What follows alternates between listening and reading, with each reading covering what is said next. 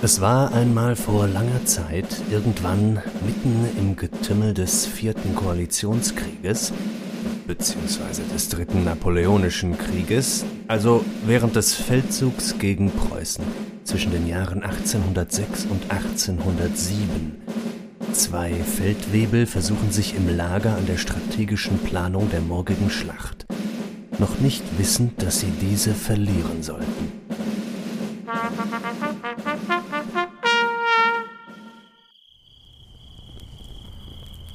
Wenn wir im Morgengrauen die Hügel nordwestlich von Friedland besetzen, werden die schweren Geschütze unserer Artillerie eine Reichweite von zwei Kilometern haben und können den Eingang des Tales unter Beschuss nehmen, wenn der Feind bis dahin vorrücken sollte. Das ist eine taktische Möglichkeit. Die Infanterie muss in der Nacht die Kanonen auf Position bringen. Schauen Sie es sich mal auf der Karte an.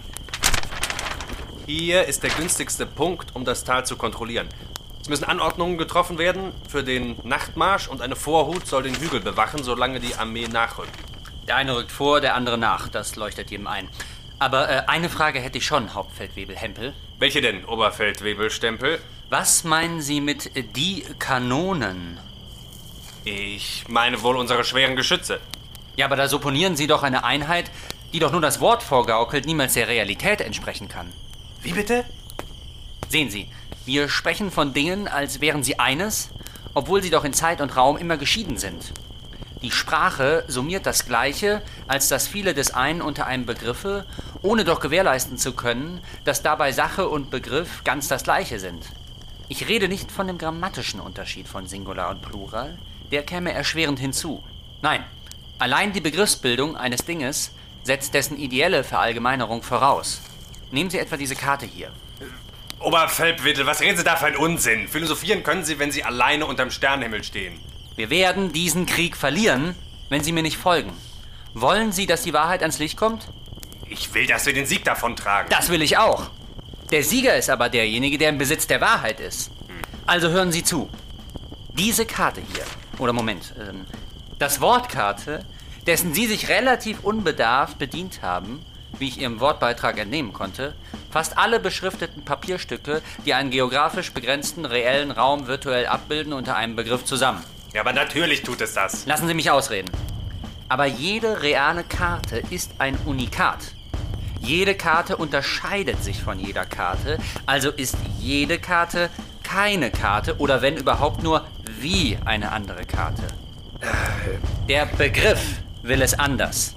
Er macht das Ungleiche gleich, schneidet weg, was sich unterscheidet, feilt und schleift die individuelle Erscheinung so stumpf und eckenlos, dass sie allgemein werde. Innerhalb des Begriffes liegt eine Divergenz, die dem unter ihm Befassten zuträglich, nicht aber der Wahrheit des Begriffs zuträglich ist. Sie stimmen mich nachdenklich. Worauf wollen Sie denn hinaus, Oberfeldwebelstempel? Es könnte sein, ich will es zumindest nicht unausgesprochen lassen, dass Ihr Versuch, die Karte mit dem Wort zu bezeichnen, ins Leere greift weil ihr Begriff nicht greift. Und wenn das wahr ist, können Sie uns gar nicht verständlich machen, wo wir die Kanonen, zu denen ich auch einige Rückfragen hätte, positionieren sollen, wie Sie sich ausdrücken. Wenn wir aber den Inhalt Ihres Befehls nicht verstehen, dann können wir auch den Feldzug nicht in die Tat umsetzen. Sehen Sie nun das Problem, welches ich einzukreisen versuche? Also, Befehle müssen verstanden werden. Das ist in der Tat problematisch. Oder denken Sie sich ein äh, Worst-Case-Szenario. Ein Befehl wie Feuer frei oder Rückzug könnte im Eifer des Gefechts nicht nur akustisch missverstanden werden, sondern vielen Soldaten im Vor- und Umfeld solcher sprach- und begriffskritischen Erwägungen mindestens zweideutig vorkommen. Hm, hm.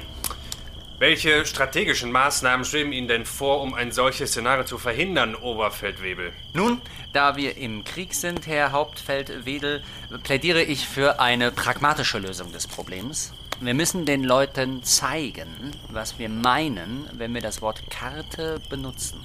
Fahren Sie fort, Stempel. Was Sie meinen, wenn Sie Karte oder Kanonen sagen, das kann ich bloß vermuten. Wenn Sie es aber nicht mit anderen Worten, die wiederum Fragwürdigkeiten ins Spiel brächten, mir sagen, was Sie meinen, kommen wir nicht weiter. Sie müssen es mir und den anderen also zeigen. Denn was ist mit unseren zigtausend Soldaten? Wie können wir auf ihr Verständnis hoffen? Es wäre utopisch, über Nacht Wittgensteins philosophische Untersuchungen zur Erhellung der Sprache lesen zu lassen. Daher schlage ich vor, dass noch vor Mitternacht ein für alle Soldaten verpflichtender Zeichenkurs abgehalten wird. Sie wollen das Wort erläutern, indem Sie den Soldaten den Gegenstand per Hand zeigen? Exakt. Bin froh, dass Sie an meiner Seite sind. Mir wäre das Problem und dessen fatale Folgen entgangen. Hätten Sie mich nicht darauf hingewiesen, wären wir am Morgen in eine gigantische Sprachverwirrung gestürzt, Oberfeldstempel. Nicht der Rede wert. Das ist nun mal meine Aufgabe hier. Wenn Sie mich ausführen lassen, Hauptfeldtempel, hätte ich noch einige Vorschläge, um eine semantische Verunsicherung und mögliche Ambivalenzstörungen im Vorfeld während des Kampfes vorzubeugen. Bitte, fahren Sie fort. Wir sollten die Vorhut von einigen Semiologen eskortieren lassen. Diese Menschen verstehen sich ungemein auf den von mir explizierten Problemzusammenhang und haben ein sehr reflektiertes Wissen davon, ob und inwiefern ich etwas mit etwas bezeichnen kann. Sie werden nicht nur begreifen, wie schwierig es ist, die Karte als solche zu bezeichnen, sondern auch wie schwer es innerhalb des Zeichensystems ist, einen Ort anzugeben, der nicht auf der Karte selber, sondern dort draußen liegt. Sehr gut, das machen wir, Hauptfeldwebel. Oberfeldwebel. Wir sollten zudem Rat einholen bei den Modallogikern unter unseren Militärstrategen, ob es nicht nur möglich ist zu sagen, dass wir die Schlacht gewinnen, sondern ob wir dies auch als notwendige Aussage formulieren könnten. Notwendige Aussagen, die Modallogiker. Sind das etwa die Auguren der Moderne? Ja, wenn Sie so wollen. Was noch?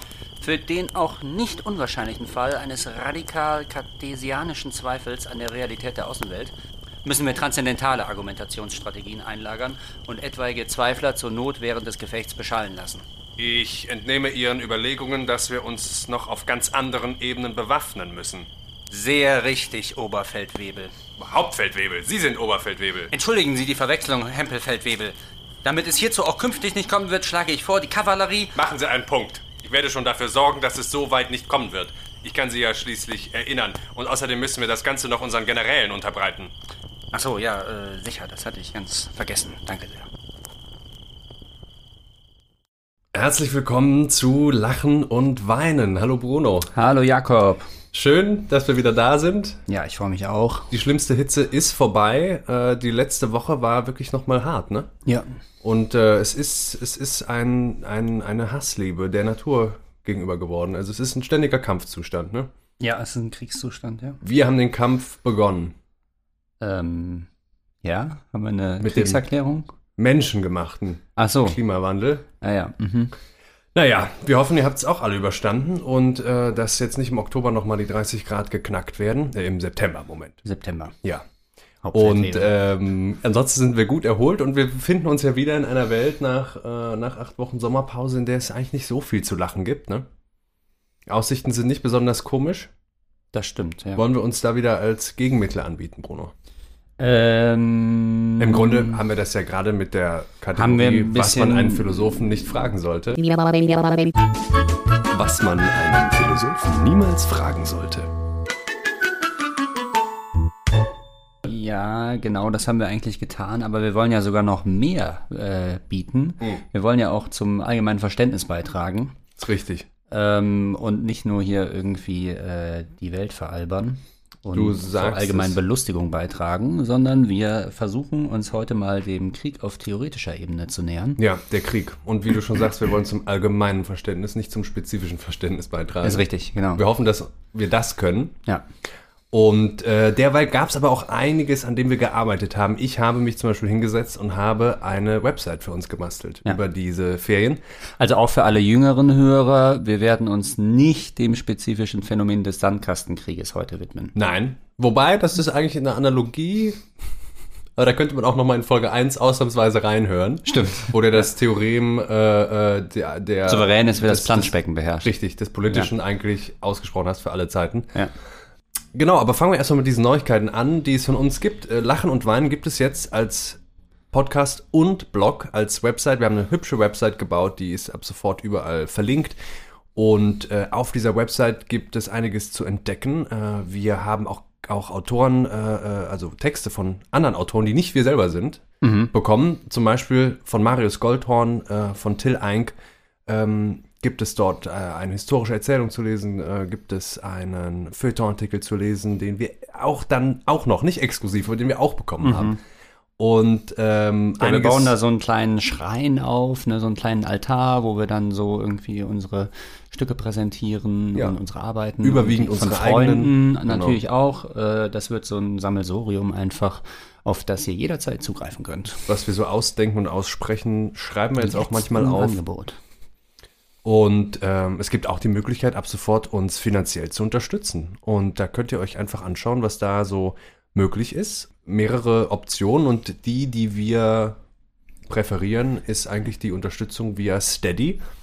Das, genau, wir ähm, empfehlen euch, dass ihr einfach sehr viel zahlt und Ja. auch regelmäßig. Genau, es gibt Unsere persönliche Empfehlung. gibt verschiedene Optionen.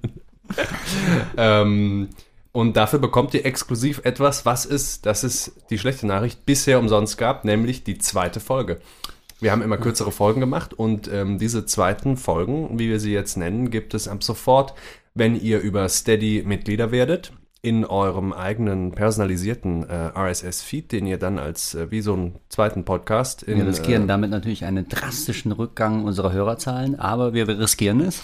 Die zweiten Folgen, wer die hört, wird ab, wird ab sofort einer, einer exklusiven Minderheit, einer sehr elitären Minderheit angehören. So, und nur die, die die zweiten Folgen gehört haben, sind auch die coolen, ne?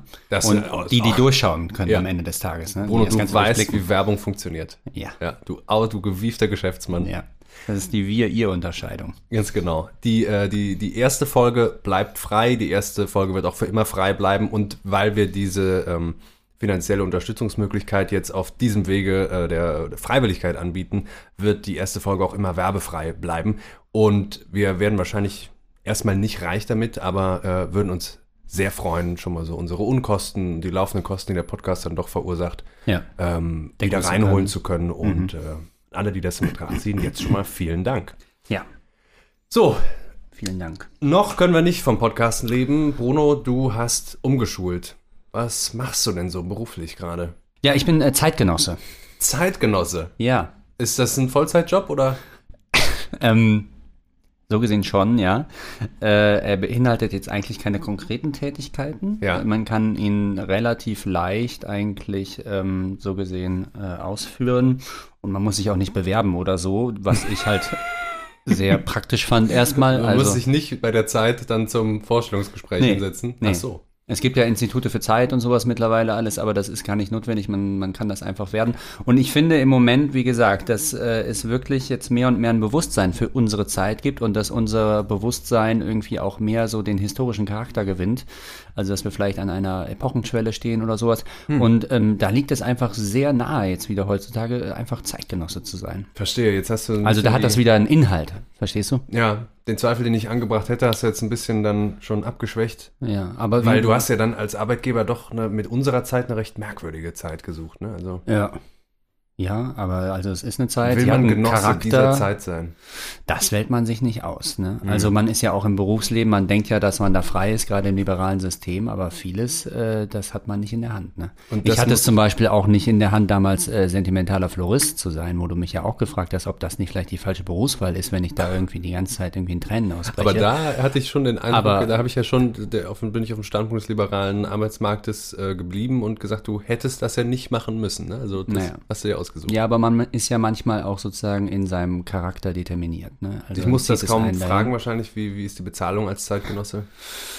Ähm, gut, ich würde sagen, die Bezahlung ist äh, sozusagen dabei sein zu können und äh, Zeuge werden zu dürfen Mhm. und das alles zu sehen. Also, dass man sozusagen im, im rosigen Licht lebt. Also letztlich das, was auch alle machen.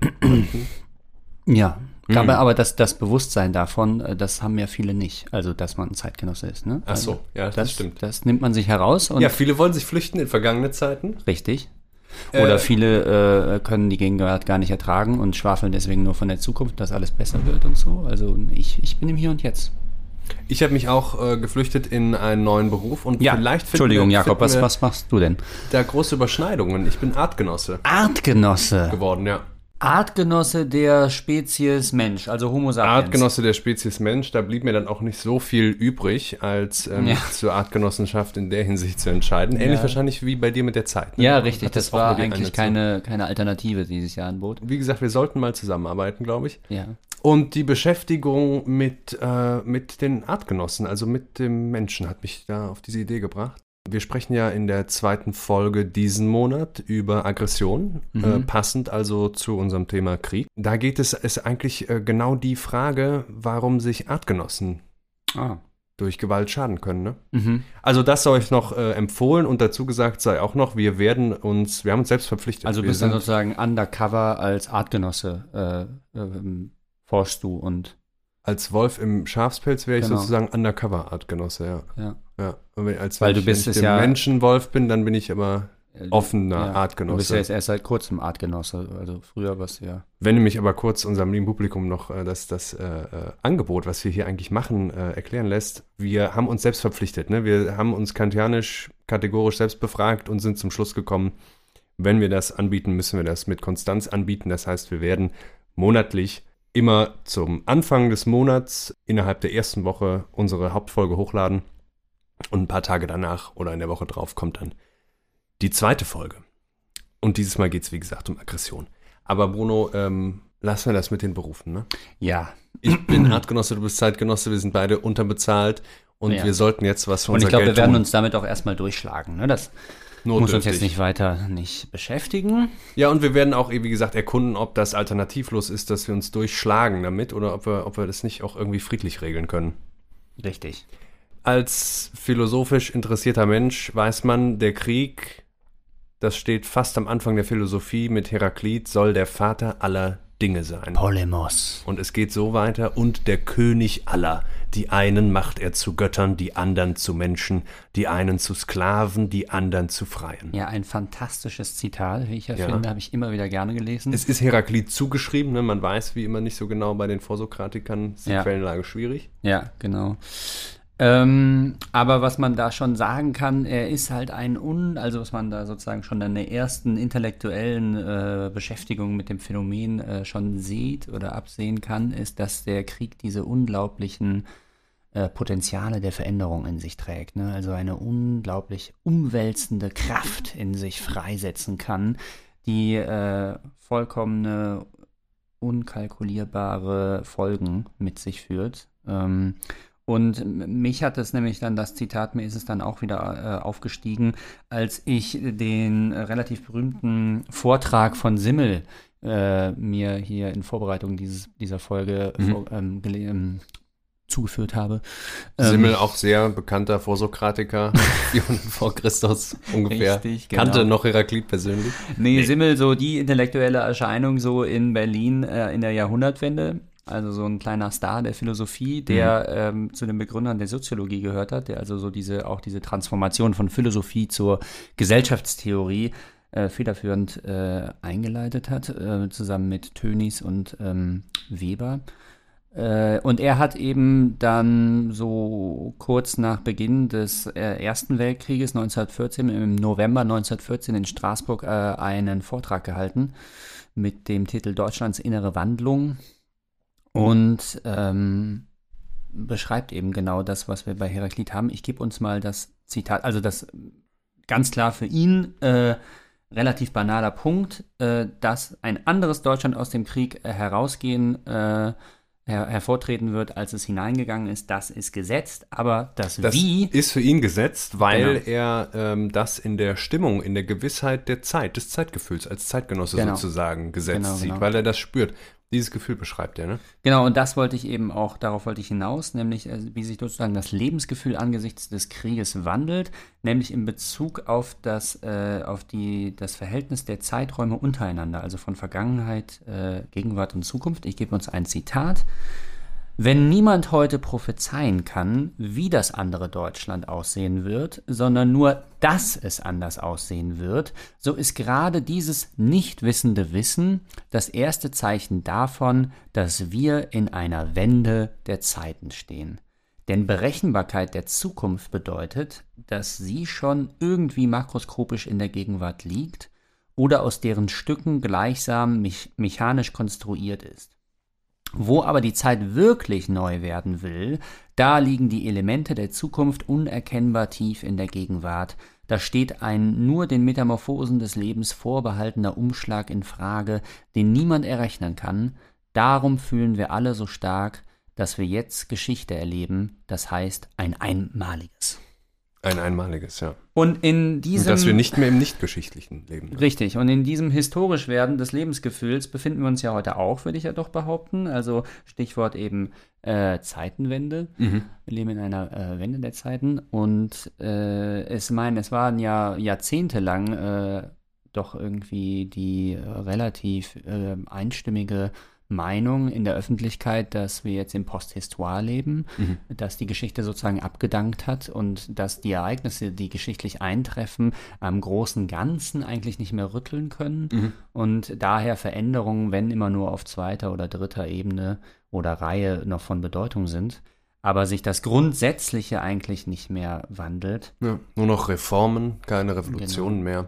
Und jetzt haben wir definitiv Ereignisse, die eingetreten sind, die in die Geschichte eingehen werden und die auch die äh, gesamten Mächtekonstellationen in der Welt neu ordnen. Und äh, ja, Ja, und die gerade unser, unser Leben und das Erleben unseres äh, Lebens Ja. äh, stark ändern und verändern. Genau. Und wir Simmel beschreibt dann auch, wie, wie eigentlich sich auch das Verhältnis zwischen Individuum und Gemeinschaft wieder ändert, weil das Individuum sich wieder mehr bezogen fühlt auf das Allgemeine. Also das kann man ja auch noch heute sagen, ohne irgendwie einen Nationalismus jetzt vertreten zu wollen, der da bei Simmel durchaus äh, ähm, am Werke ist, würde ich sagen, in diesem ersten Vortrag. Aber dass es wieder einen Bezug gibt zwischen dem äh, individuellen Leben und äh, sozusagen dem, äh, dem gesamtgeschichtlichen Prozess einer Menschengemeinschaft, äh, der wird durch den Krieg auch hergestellt, würde ich sagen. Ne? Wir nehmen alle Anteil daran, was passiert zurzeit äh, in der Ukraine. Und äh, dadurch hat sich eben auch dieses Verhältnis gewandelt. Nicht nur unser zeitliches Verhältnis und unser historisches Verhältnis. Ja, und äh, wir können natürlich sowieso bei dem, was Simme sagt, von Deutschland abstrahieren. Also das äh, ist nicht der Kontext, um den es geht. Ne? Aber das, was er beschreibt, glaube ich, können wir nachvollziehen, weil es auch sich nicht nur um diesen einen Krieg jetzt handelt. Ne? Also das nur davor ist natürlich ähm, der, der, der Grammatik geschuldet, Ja. sondern es handelt sich um viel mehr, was dieses Lebensgefühl, ähm, dieses Gefühl der Epochenschwelle, der Zeitenwende, Ja. ähm, bedingt und das ja auch im, sowohl im nationalen Rahmen, wenn wir uns jetzt den bevorstehenden Winter anschauen und äh, ebenso aber globale Themen, die noch einen weiteren Rahmen haben als äh, der Krieg Russlands gegen die Ukraine, äh, nämlich die Klimakrise. Ja, Diese ah. unglaubliche Katastrophe, wo uns im Sommer auch noch mal allen bewusst Mhm. und bewusst geworden und das heißt eben leiblich spürbar geworden ist, Ja. Dass das irgendwie scheiße ist und dass das nicht äh, weitergehen kann, dass Dass wir das jetzt schon nicht Umgang damit finden müssen. politischen Probleme ist, die sich nach einiger Zeit, wie glaube ich mal ein Politik, also ein Diplomat, glaube ich mal gesagt hat, alle politischen Probleme werden sich äh, früher oder später von selbst lösen. Ja, Das gehört zu den Problemen, die sich nicht von selbst lösen werden. und zwar Aber zu das, den politischen Problemen trotz allem. Ne? Ja, es kann, genau, es wird eigentlich ein Politikum und äh, das werden wir aber in einer anderen Folge behandeln und nicht jetzt in dieser Folge. Richtig. Äh, das verdient mindestens eine eigene Folge. Die Linie, die wir heute wählen, um uns den Krieg anzuschauen, hat äh, eine große Gemeinsamkeit, nämlich dass der Krieg jeweils nicht mit moralischen Kategorien behandelt wird. Ne? Kann man, glaube ich, sagen. Ja, was ja oft, äh, sag ich mal, oder eine, eine gängige und klassische Unterscheidung ist eben in der Hermeneutik oder auch in der Philosophie, dass man versucht, äh, normative Kriterien ähm, außer Acht zu lassen oder sogar beiseite zu lassen, äh, um eben erstmal Beschreibungen zu liefern, also sich auf deskriptiver äh, Ebene zu verhalten, Ja. Um nicht Gefahr zu laufen, dass man sich durch die Normierung äh, die Beschreibung und Erkenntnis verstellt im Vorhinein und äh, damit dann nicht zu einer objektiven Erkenntnis, wenn es dergleichen denn gibt, vordringen zu können. Richtig. Und wir werden das tun mit Nietzsche, mit äh, Freud, Freud. Und wir werden dann ankommen bei Clausewitz und wie wir sehen werden, werden wir vielleicht mit Clausewitz erst Also auch wirklich beim, beim Krieg ankommen. Ne? Wir, wir laufen im Kreis. Wir laufen, äh, ja, wir gehen einen Schritt vor und dann wieder einen größeren Schritt zurück. So machen wir's. Aber wir wissen, im Reich der Gedanken äh, herrscht die Zeitlosigkeit. Wir So dürfen das es. tun.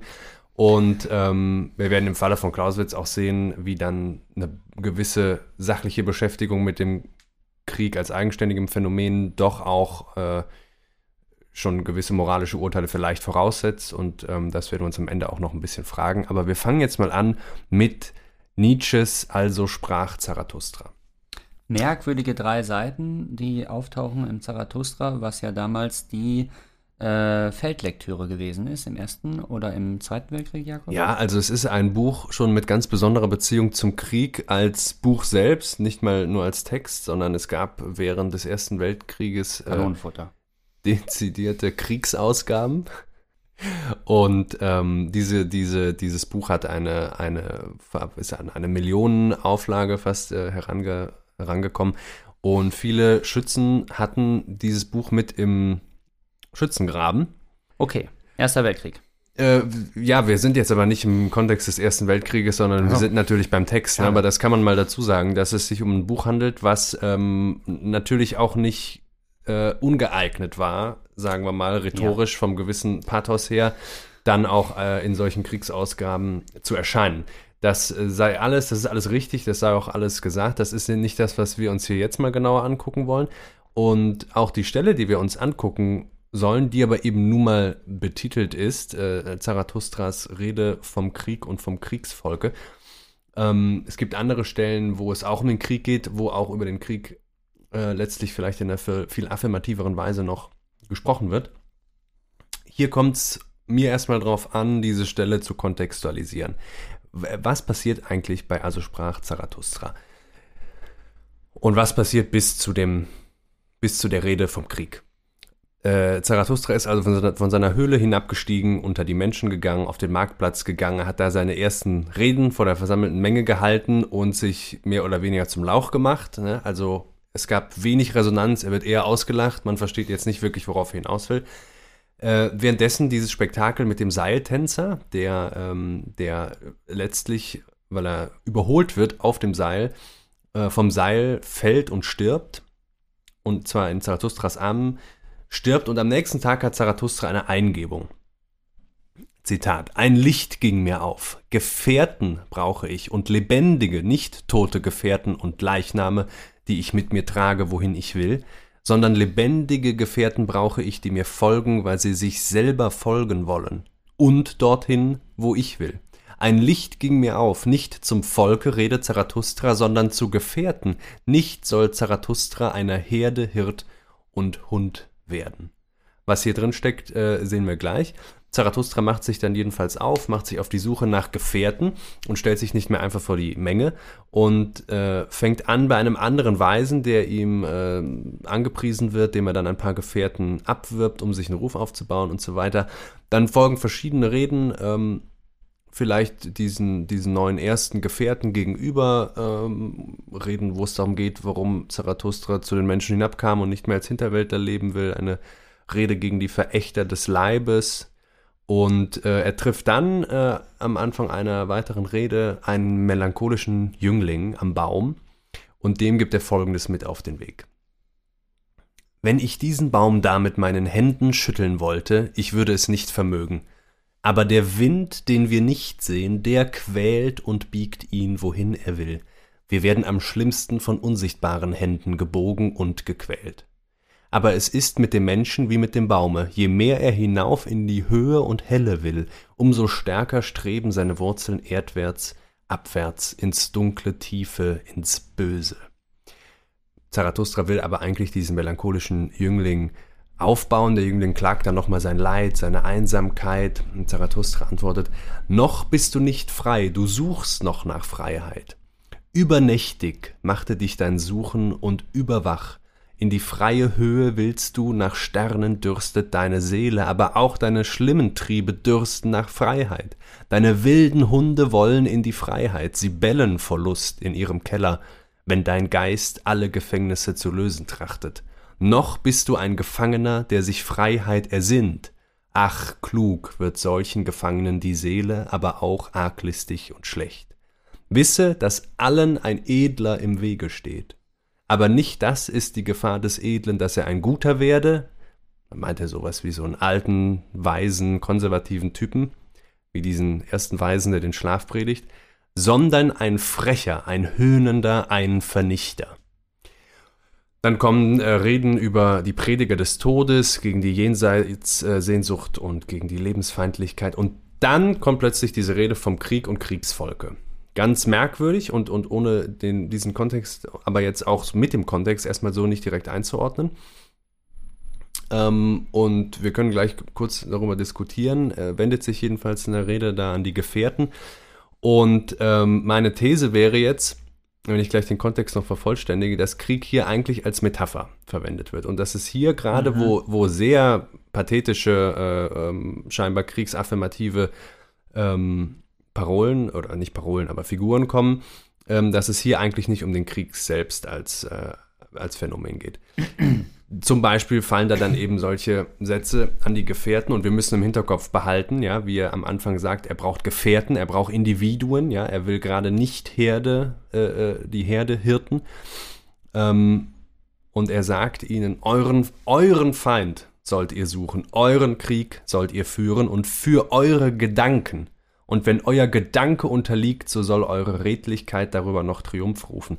Ja, das ist eigentlich hier schon, äh, wenn es ein Pathos ist, ist es, ist es so ein äh, Pathos für Entwicklung, für individuelle Entwicklung, für äh, wissenschaftlichen, philosophischen Streit. Für eure Gedanken sollt ihr einen Krieg führen, damit diese frei sein können.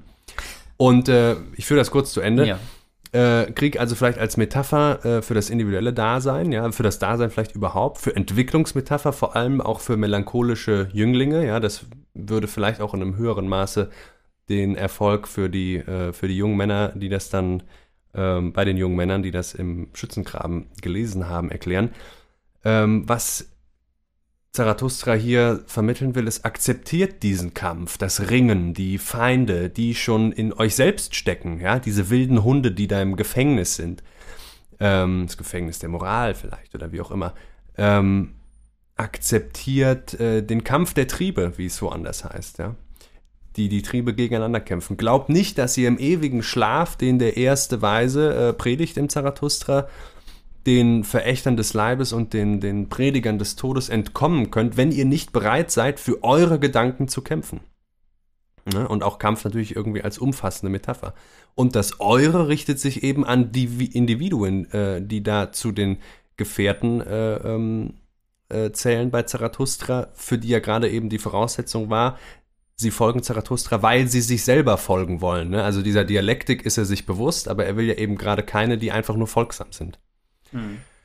Das heißt, die Gefährten werden dadurch nicht als Gruppe zusammengefasst, sondern eher so als äh, Gruppe, die ähm, sich aus Individuen zusammensetzt, die vielleicht ähnliche Probleme haben. Qua Individualität. Und meine These, würde ich sagen, wird nochmal dann plausibilisiert dadurch, plausibilisiert dadurch, dass unmittelbar danach eine Rede kommt, die vom neuen Götzen handelt und da geht es um den Staat. Äh, der ist also bisher überhaupt nicht aufgetreten, ja, sondern ähm, adressiert wurden Individuen. Und das hatten wir auch schon mal irgendwann anders. Da heißt es dann zum Beispiel, irgendwo gibt es noch Völker und Herden, doch nicht bei uns, meine Brüder, da gibt es Staaten. Staat heißt das kälteste aller kalten Ungeheuer. Kalt lügt es auch. Und diese Lüge kriecht aus seinem Munde. Ich, der Staat, bin das Volk. Lüge ist's, Schaffende waren es, die schufen Völker und hängten einen Glauben und eine Liebe über sie hin, also dienten sie dem Leben. Vernichter sind es, die stellen Fallen auf für viele und heißen sie Staat. Also das heißt, hier tauchen dann plötzlich die Vernichter wieder auf, vor denen Zarathustra den Jüngling gewarnt hat, ja, wenn die Entwicklung schief geht sozusagen, wird man zum Vernichter, destruktiv wird man dann, ja, äh, das heißt, die Staatsmänner sind solche, bei denen die Entwicklung schiefgelaufen ist, aber auch solche, die den Staatsmännern hinterherlaufen, sind solche, bei denen die Entwicklung schiefgelaufen ist. Ähm, die, es sind die den Krieg, der als Metapher hier für den Daseinskampf und die Entwicklungsaufgabe gilt, ummünzen in ein reales Destruktionsprinzip, ja, weil sie es sozusagen nicht verstanden haben oder wie auch immer nicht vermittelt bekommen haben. Und ähm, da wird dann wirklich Krieg gemacht.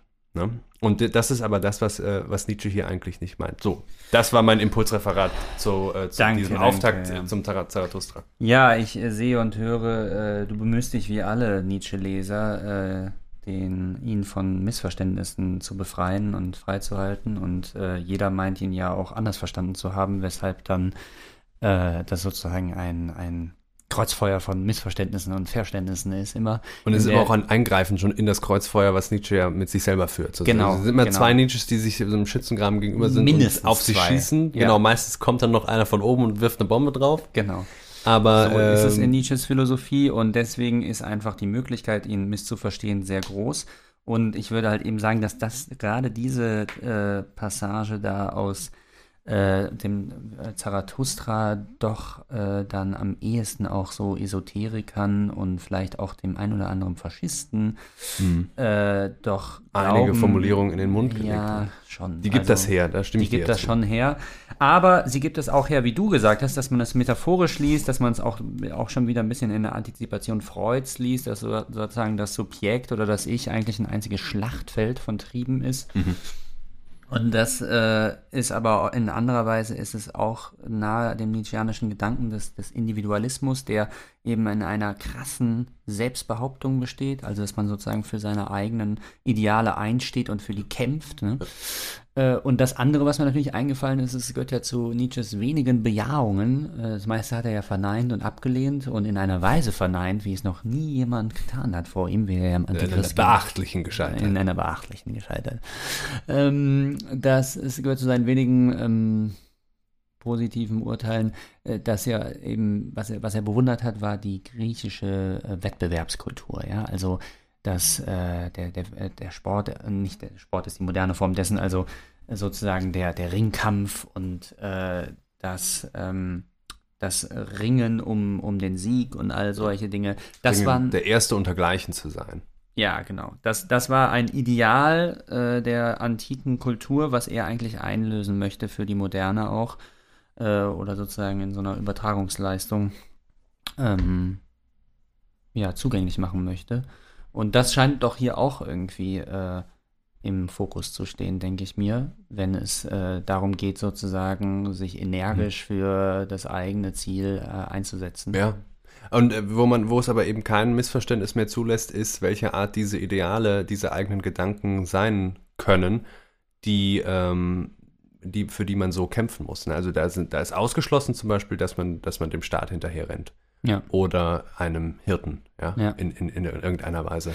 Ja, genau, das ist ja, ich meine, Nietzsche hat ja im Zarathustra eigentlich nur nochmal in poetischer Sprache das äh, verdichtet dargestellt, was er dann schon in früheren Schriften, äh, also an Gedanken artikuliert hatte. Das ist ja dieses Vademecum, Vadetecum aus der fröhlichen Wissenschaft, was da im Grunde äh, in anderem, in anderer Form, in anderem Kleid Mhm. auftritt. Ne? Mhm. Ja, aber genau, da könnte man eben sagen, das ist rein ideeller Natur, was hier verhandelt wird und könnte dann äh, Nietzsche befreien von etwaigen Vorwürfen. dass Ja, er man- ein man kann ihn ja auch- wäre oder ein, ein Demagoge oder Ja, also so. man muss dazu sagen, am Ende haben wir übrigens äh, das Wort zum Sonntag, Denker. da kommt nochmal Nietzsches ähm, verträgliche und, und äh, also mit, mit uns und der heutigen Zeit verträgliche äh, Haltung zum Krieg, wo er dessen tragische Auswirkungen betont.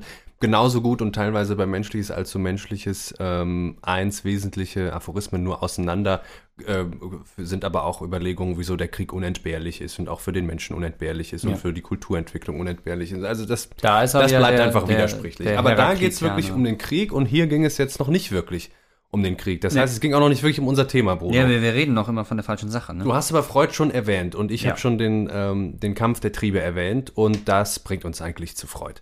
Wir schauen uns nämlich mit Freud an, im Grunde stellen wir uns dabei immer noch vor allem die anthropologische Frage, warum Krieg? Heißt nämlich ein Brief, ähm, und das war sozusagen eine Frage von Albert Einstein, die an Freud gestellt wurde in einem öffentlichen Briefwechsel und ähm, der lange Antwortbrief Freuds aus dem September 1932 befasst sich mit dieser Frage und genau mit der Frage, wie ließe sich denn nun äh, das verhüten, dass Menschen immer Kriege führen. Und man hatte eben die große Katastrophe des 20. Jahrhunderts, den Ersten Weltkrieg schon hinter sich und steuerte Genau. nun, es war schon absehbar eigentlich für die Zeitgenossen, damals gab es auch Zeitgenossen, Jakob, ähm, dass ein Zweiter Weltkrieg sich nähert. Mit, Das äh, war absehbar, ja. Es war jedenfalls klar, dass es nicht gut läuft. Hitlers, die ja Und Aber gleichzeitig hatte man diese epochale Katastrophe, die ja auch die Auffassung vom Krieg ähm, durch die technische Entwicklung, die der Erste Weltkrieg eben ähm, hervorgebracht und die den Ersten Weltkrieg mitgetragen hat, äh, äh, angeht. Ähm, das hatte man schon hinter sich, ja. Und äh, wir finden Freud hier in einer Phase 32, in einer späten Schaffensphase, in der ähm, stellenweise Dualismen sein Denken zu bestimmen schienen. äh, der 1920 in Jenseits des Lustprinzips äh, gerade durch weitreichende und mitunter auch sehr interessante, auch sehr überzeugende ähm, Spekulationen, wie Freud aber selber sagt, den Todestrieb eingeführt hatte. Das werden wir ab und zu merken. Jenseits des Lustprinzips ist im Grunde die äh, kürzere Abhandlung, die ähm, die wesentlichen Voraussetzungen für die Gedanken, die er sich dann auch in diesem Brief an Einstein macht, äh, darstellt. Und Freud geht dort eben von einem dualistischen Prinzip aus, äh, einem Oszillieren zwischen erotischen, also Lebenstrieben und Todestrieben. Und er nähert sich dem Phänomen Krieg ähm, von dieser Seite, von den anthropologischen und auch dann stellenweise von den gesellschaftlichen Voraussetzungen von Krieg. Also wie lässt sich aber nun das Problem der Kriegsverhütung aus psychologischer Perspektive betrachten? Ja, du hast ja schon äh, den Dualismus erwähnt und der Dualismus besteht in dem Gegensatz von Recht und Macht, den Einstein so äh, im Grunde eingeführt hatte oder ähm, benutzt hatte. Und dann fragt äh, äh Freud äh, direkt zu Beginn, ob er sich denn äh, das Ge Wort äh, Gewalt äh, erlauben dürfte anstelle des Wortes Macht, ja. was ja schon ein enormer Unterschied ist, aber das wollen wir ihm mal schenken. Das heißt, der Gegensatz, mit dem wir jetzt arbeiten, der Dualismus, besteht in Recht und Gewalt. Das sind heute unsere Gegensätze, sagt Freud. Denn also die Funktion äh, des Rechtes ist eigentlich im, in der Gesellschaftswerdung die, dass er die Gewalt ablöst, ja. Interessenkonflikte werden klassischerweise, so beginnt auch Freud, wie bei den meisten Tieren, mit Gewalt entschieden. Ja. Ähm, und der Übergang in den Zustand des Rechts, wie bei den klassischen Vertragstheoretikern, ja. bei Locke, Hobbes, Rousseau, äh, der, bei Rousseau ist es natürlich ein bisschen anders, aber der ersetzt dieses Gewaltprinzip alle können sich ans Recht wenden, wenn Interessenkonflikte entschieden werden müssen und es muss keine physische Gewalt mehr ausgeübt werden. Genau, aber erstmal herrscht eben dann Naturzustand diese, diese, dieses Vokabular äh, benutzt jetzt Freud nicht, aber erstmal sagt er, ähm, herrscht sozusagen das Recht des Stärkeren. Ne? Richtig. Und das ist eben kein verbrieftes Recht, sondern das ist ein Recht, was sich einfach ausdrückt in der höheren Muskelkraft. Richtig. Er, ne? Bessere Muskelkraft, irgendwann überlegene Bewaffnung, ja, wenn zwei Horden in einem genau. Tal wohnen, die einen haben schon, sind schon auf die Idee gekommen, Steine an mhm. äh, Stöcke festzubinden und damit zu prügeln, die anderen haben nur ihre Fäuste, dann ist auch klar, wer gewinnt, wer der Stärkere ist und dann ist natürlich die Muskelkraft schon relativiert. Ja. Ähm, das ist beim Menschen ja sowieso so eine komische Nummer, ne? Mhm. Das ist ein bisschen anders. Er hat eben relativ schnell seine natürliche Bewaffnung äh, transzendiert. Ich will den anderen in seinen Kräften lähmen, ich will ihn beseitigen, damit ich meinen eigenen Willen durchsetzen kann. Ne? Ja. Ende aus Sicht des Kampfes. Ähm, Freud mit Voraussetzung ist, dass die Tötung des Feindes äh, oder diese Frage wäre diskutabel. Zum Beispiel beschäftigen wir uns in unserer zweiten Folge mit der Aggression nach Konrad Lorenz, der äh, an vielen Stellen auf Freud aufbaut, zu anderen Ergebnissen kommt teilweise, so auch in dieser Frage. Äh, ist die Tötung des Feindes befriedigt die eine triebhafte Neigung. Ja? Also wenn wir sozusagen von äh, dem Todestrieb ausgehen und der kann sich eben, und er sollte es vielleicht sogar teilweise, in einen Aggressionstrieb oder einen Destruktionstrieb, Freud verwendet das so ein bisschen synonym, äh, umwandeln, ist die Tötung des Feindes äh, wirklich eine Befriedigung für unsere triebhafte Natur. Mhm. Aber jetzt bist du ein bisschen gesprungen äh, im, in der Chronologie des Textes zumindest oder des nee, Ja, ja, das, der, der Gedankengang, glaube ich, da, für den ist das eine Voraussetzung, genauso wie die, äh, die Voraussetzung, äh, also, ne, also erstmal die Annahme, wir haben diesen Trieb und mhm. wie immer ist es gut, wenn der Trieb sich ausleben kann. Das heißt, wir mhm. werden schon mal die gewalttätigen Handlungen oder die Aggressionsabfuhr nicht los. Das mhm. ist eine Voraussetzung. Mhm. Ähm, wie du schon gesagt hast, es ist äh, erst der Stärkste, dann das Recht, also die Vereinigung mehrerer Schwachen gegen die Starken. Genau, und jetzt wäre nämlich meine Frage erstmal noch, wie kommt denn dann das Recht zustande?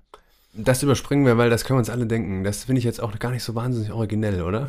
doch, das ist doch total, das ist genau der nietzscheanische Gedanke aus der Genealogie der Moral. Das ja. Recht ist eine Institution, das die Schwächeren ins Leben rufen, damit sie sich ins Recht setzen können gegenüber den Stärkeren.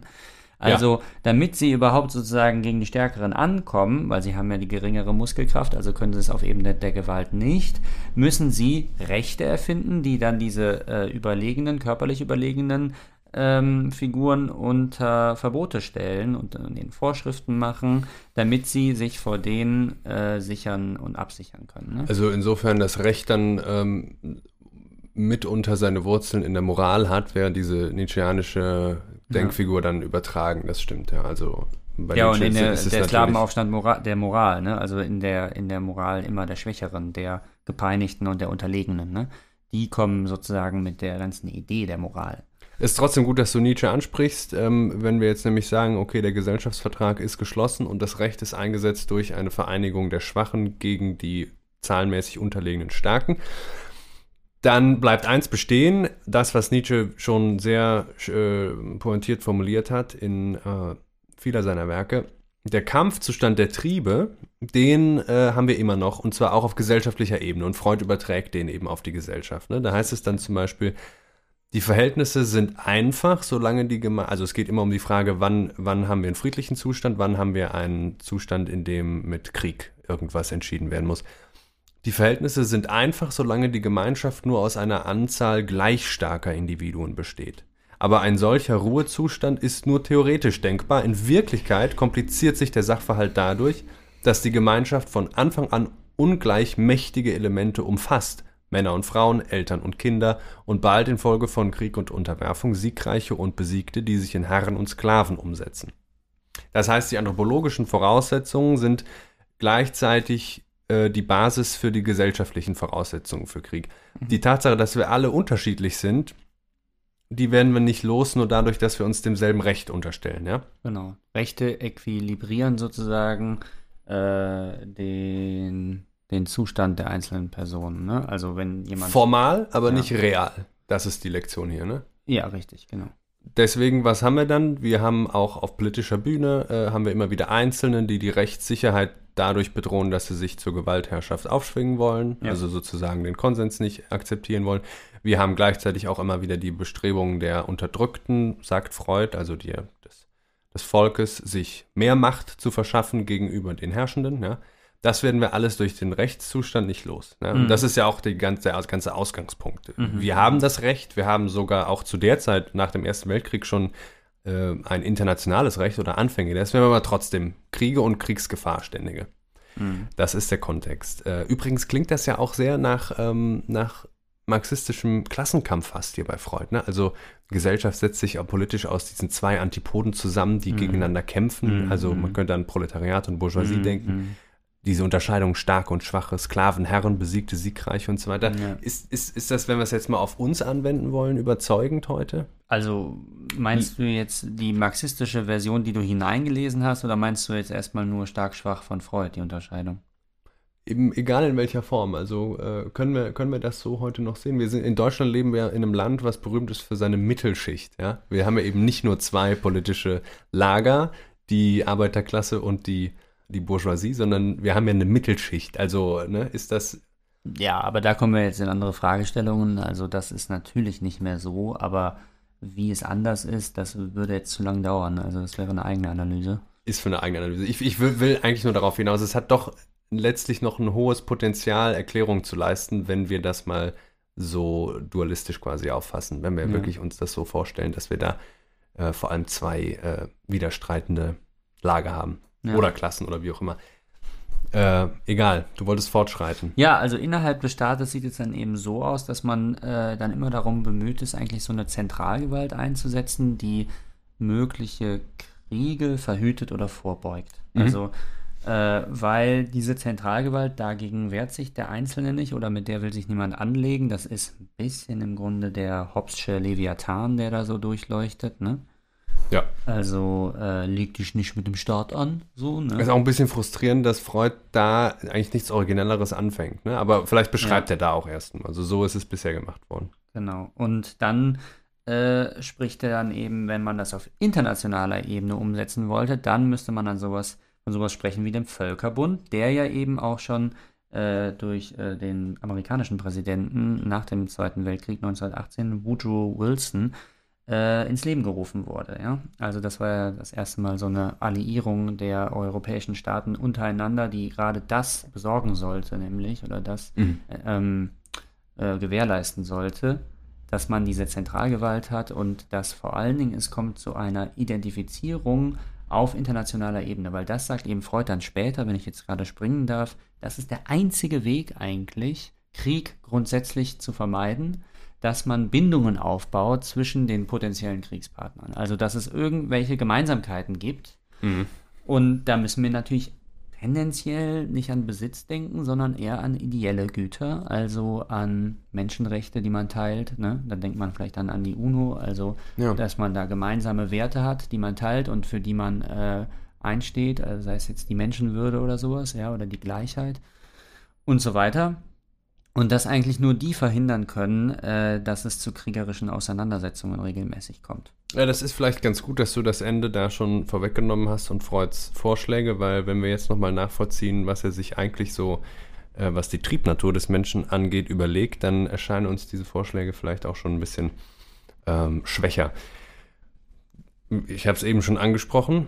Äh, Freud gibt hier im Wesentlichen kurz wieder, was in Jenseits des Lustprinzips entwickelt wurde. Wir haben also einen Triebdualismus.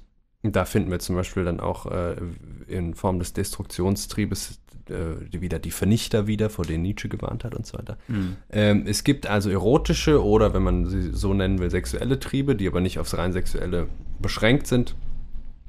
Und, Zitat, andere, die zerstören und töten wollen.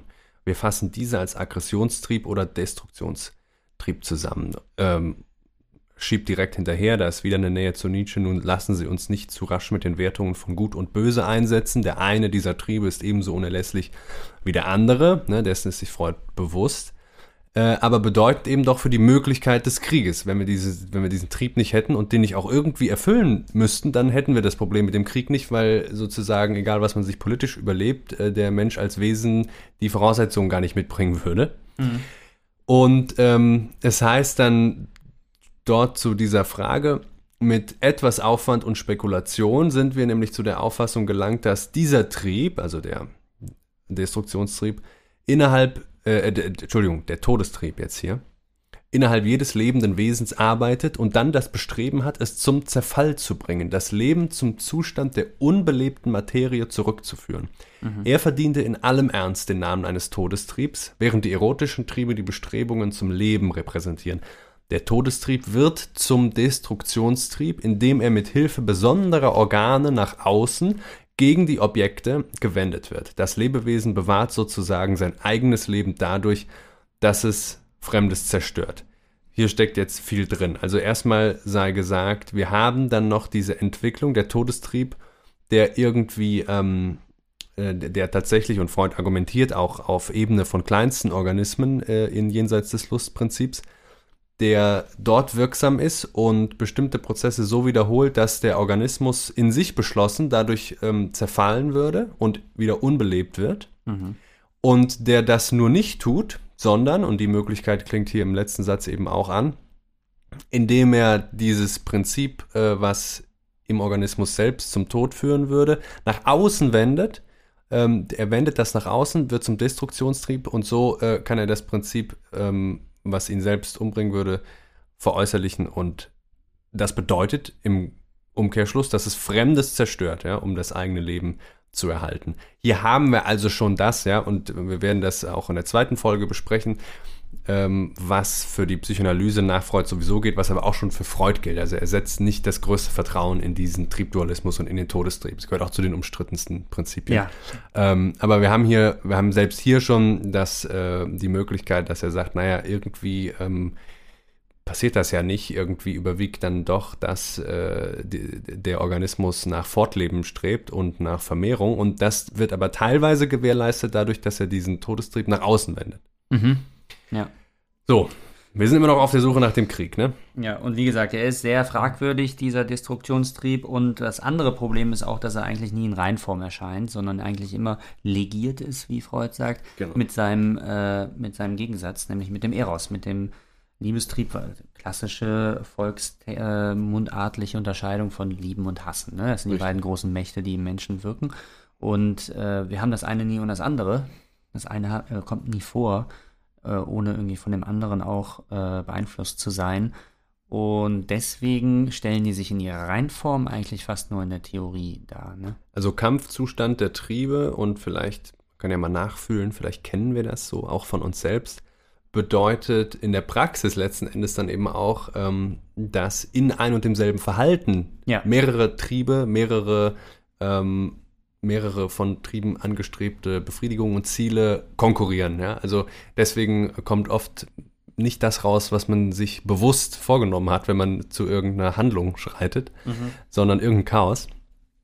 Und ähm, das ist eben nicht so, dass quasi irgendwo im Unbewussten der Kampf der Triebe und so, sondern dann gewinnt der eine und dann hat man eine Handlung und die dient dann diesem Trieb oder so. So ist es selbst nicht beim Aggressionstrieb. Ne? Ja.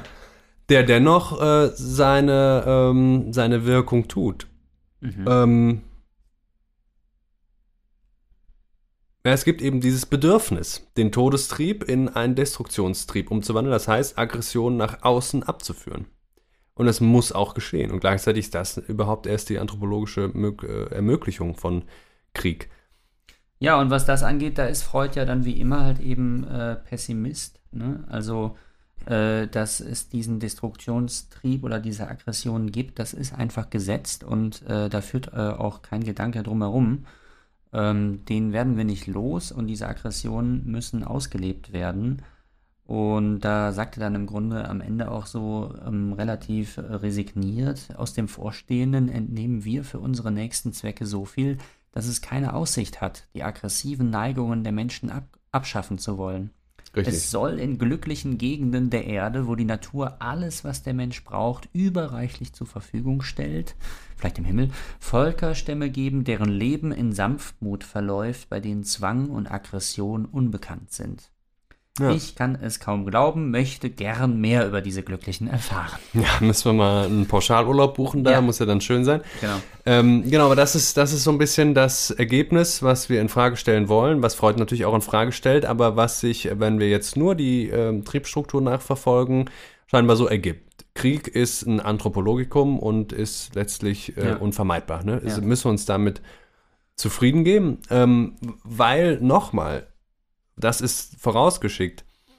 Zitat, Sie merken, es ist gar nicht so unbedenklich, wenn sich dieser Vorgang, nämlich der, das äh, sei noch angemerkt, der Verinnerlichung des Destruktionstriebs, also das Nicht-Abführen der Aggression nach außen, wenn sich dieser Vorgang in allzu großem Ausmaß vollzieht. Es ist direkt ungesund, während die Wendung dieser Triebkräfte zur Destruktion in der Außenwelt das Lebewesen entlastet, wohltuend wirken muss. Mhm. Ne? Und irgendwo muss es hin. Man will nur nicht, dass es in den Krieg mündet. Genau. Ne? Richtig, ja. Und dann kommen die Erwägungen, die du eben auch schon, äh, auch schon angesprochen hast. Dann wird Freud politisch und das ist mhm. auch, glaube ich, so ein bisschen die Lektion. Mhm. Auch wenn wir das alles auf anthropologischer Ebene verstanden haben, müssen wir politisch werden, wenn wir den Krieg verstehen wollen. Mhm. Freud sagt, man kann versuchen, die menschlichen Aggressionsneigungen so weit abzulenken, dass sie nicht ihren Ausdruck im Kriege finden muss. Dafür ja. gibt es dann mehrere Vorschläge. Und im mhm. Wesentlichen, du hast mhm. es schon gesagt, mhm. äh, meint er, auf politischer Ebene brauchen wir einen Weltsouverän, der aber anders als der damalige Völkerbund und eben auch anders als dessen Nachfolgeinstitution, die United Nations, ähm, mit der tatsächlichen Verfügungsgewalt ausgestattet sein muss, ja, ja. Recht durchzusetzen.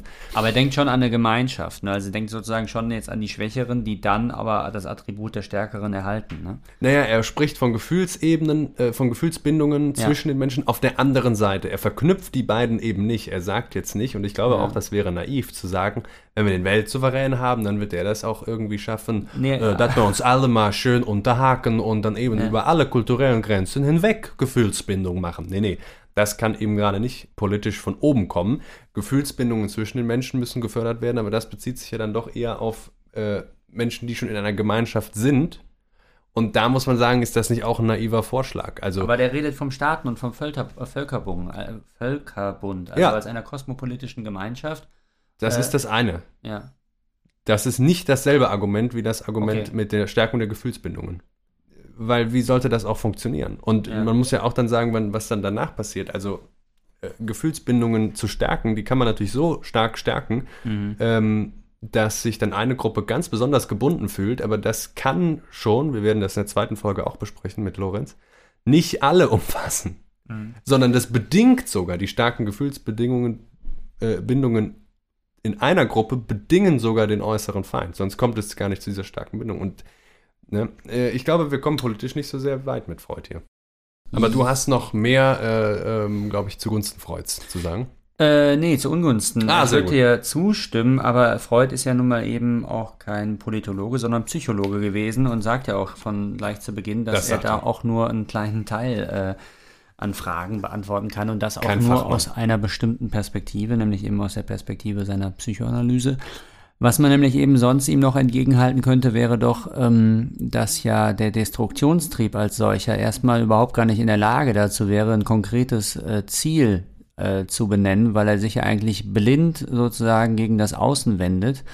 Und äh, damit wäre aber eben noch keine kriegerische Handlung benannt, die ja doch relativ bestimmt und konkret ist. Also man wendet sich gegen einen Nachbarn, der einen aus irgendwelchen politischen Motiven vielleicht zum Feind auffordert. Das kann un unsäglich viele Motive für einen Krieg geben, aber sie sind alle bestimmt und konkret. Und der Destruktionstrieb ist ja eigentlich ein reines, pures Aggressionspotenzial, was erstmal nicht weiter benannt und bestimmt und definiert ist. Man könnte sich alle möglichen Ziele suchen, um äh, Ja, also sich dieser- zu äußern. Und die- Richtig, genau, die wenn- Fragen, wie es zum Krieg kommt, sind nicht beantwortet. Kollektive Organisation, Logistik und so. Das ist alles nicht beantwortet, weil wenn jetzt dieser Destruktionsbrief das letzte Wort hätte da in dieser Frage, warum Krieg, dann müsste ja im Grunde die ganze Zeit ein Krieg aller gegen aller herrschen. Also müsste ein komplett chaotisches äh, Schlachtfeld irgendwie äh, die Menschheit darstellen. Ja. Und äh, das ist eben nicht der Fall, sondern es ist viel komplizierter und deswegen müssen wir jetzt noch jemand anderes, anderes zur Rate ziehen. Ne? Wenn du da schon noch einen draufgesetzt hast, ich gebe dem Freud jetzt auch noch einen mit. Okay. Und zwar, ähm, wir haben jetzt also, genau, ich, ich bin zum selben Schluss gekommen wie du. Äh, Im Grunde merken wir jetzt, das war nur ein Exkurs, ja. Der Krieg und die Kriegsverhütung auch, ja, ähm, ist, muss irgendwie anthropologisch fundiert sein und äh, muss Lektionen zum Beispiel dann von Freud ähm, beinhalten, bleibt letztlich aber eine Frage der Politik. Und ähm, dieses letzte, dieser letzte Punkt von Freud erschließt damit auch den Brief äh, an Einstein. Alles, was die Kulturentwicklung fördere, wirke dem Krieg letztlich entgegen. Ne? Also die Gefühlsbindungen zwischen den Menschen müssen gefördert werden, die erotischen müssen gegen die Todestriebe stark gemacht werden. Und hier widerspricht sich Freud, glaube ich, eigentlich. Ne? Er referiert da auch dann nochmal, ähm, was auch ein Hauptargument äh, äh, in das Unbehagen in der Kultur war, 1930, also zwei Jahre davor, nämlich dass Kulturentwicklung gerade die Verinnerlichung der Aggressionsneigung mit all ihren vorteilhaften und gefährlichen Folgen bedeutet. also ähm, Triebverzicht, ne? gerade mit Hinblick auf bestimmte Triebe und da sind die Aggressionsneigungen an höchster Stelle, sexuelle auch leider. Äh, Und vorher sagte er aber noch, dass das konsequente Nicht-Ausagieren der Destruktionstriebe für das Individuum extrem gefährlich ist. Und er sagte, wir haben viele psychopathologische Phänomene aus dieser Art des Triebverzichts hergeleitet.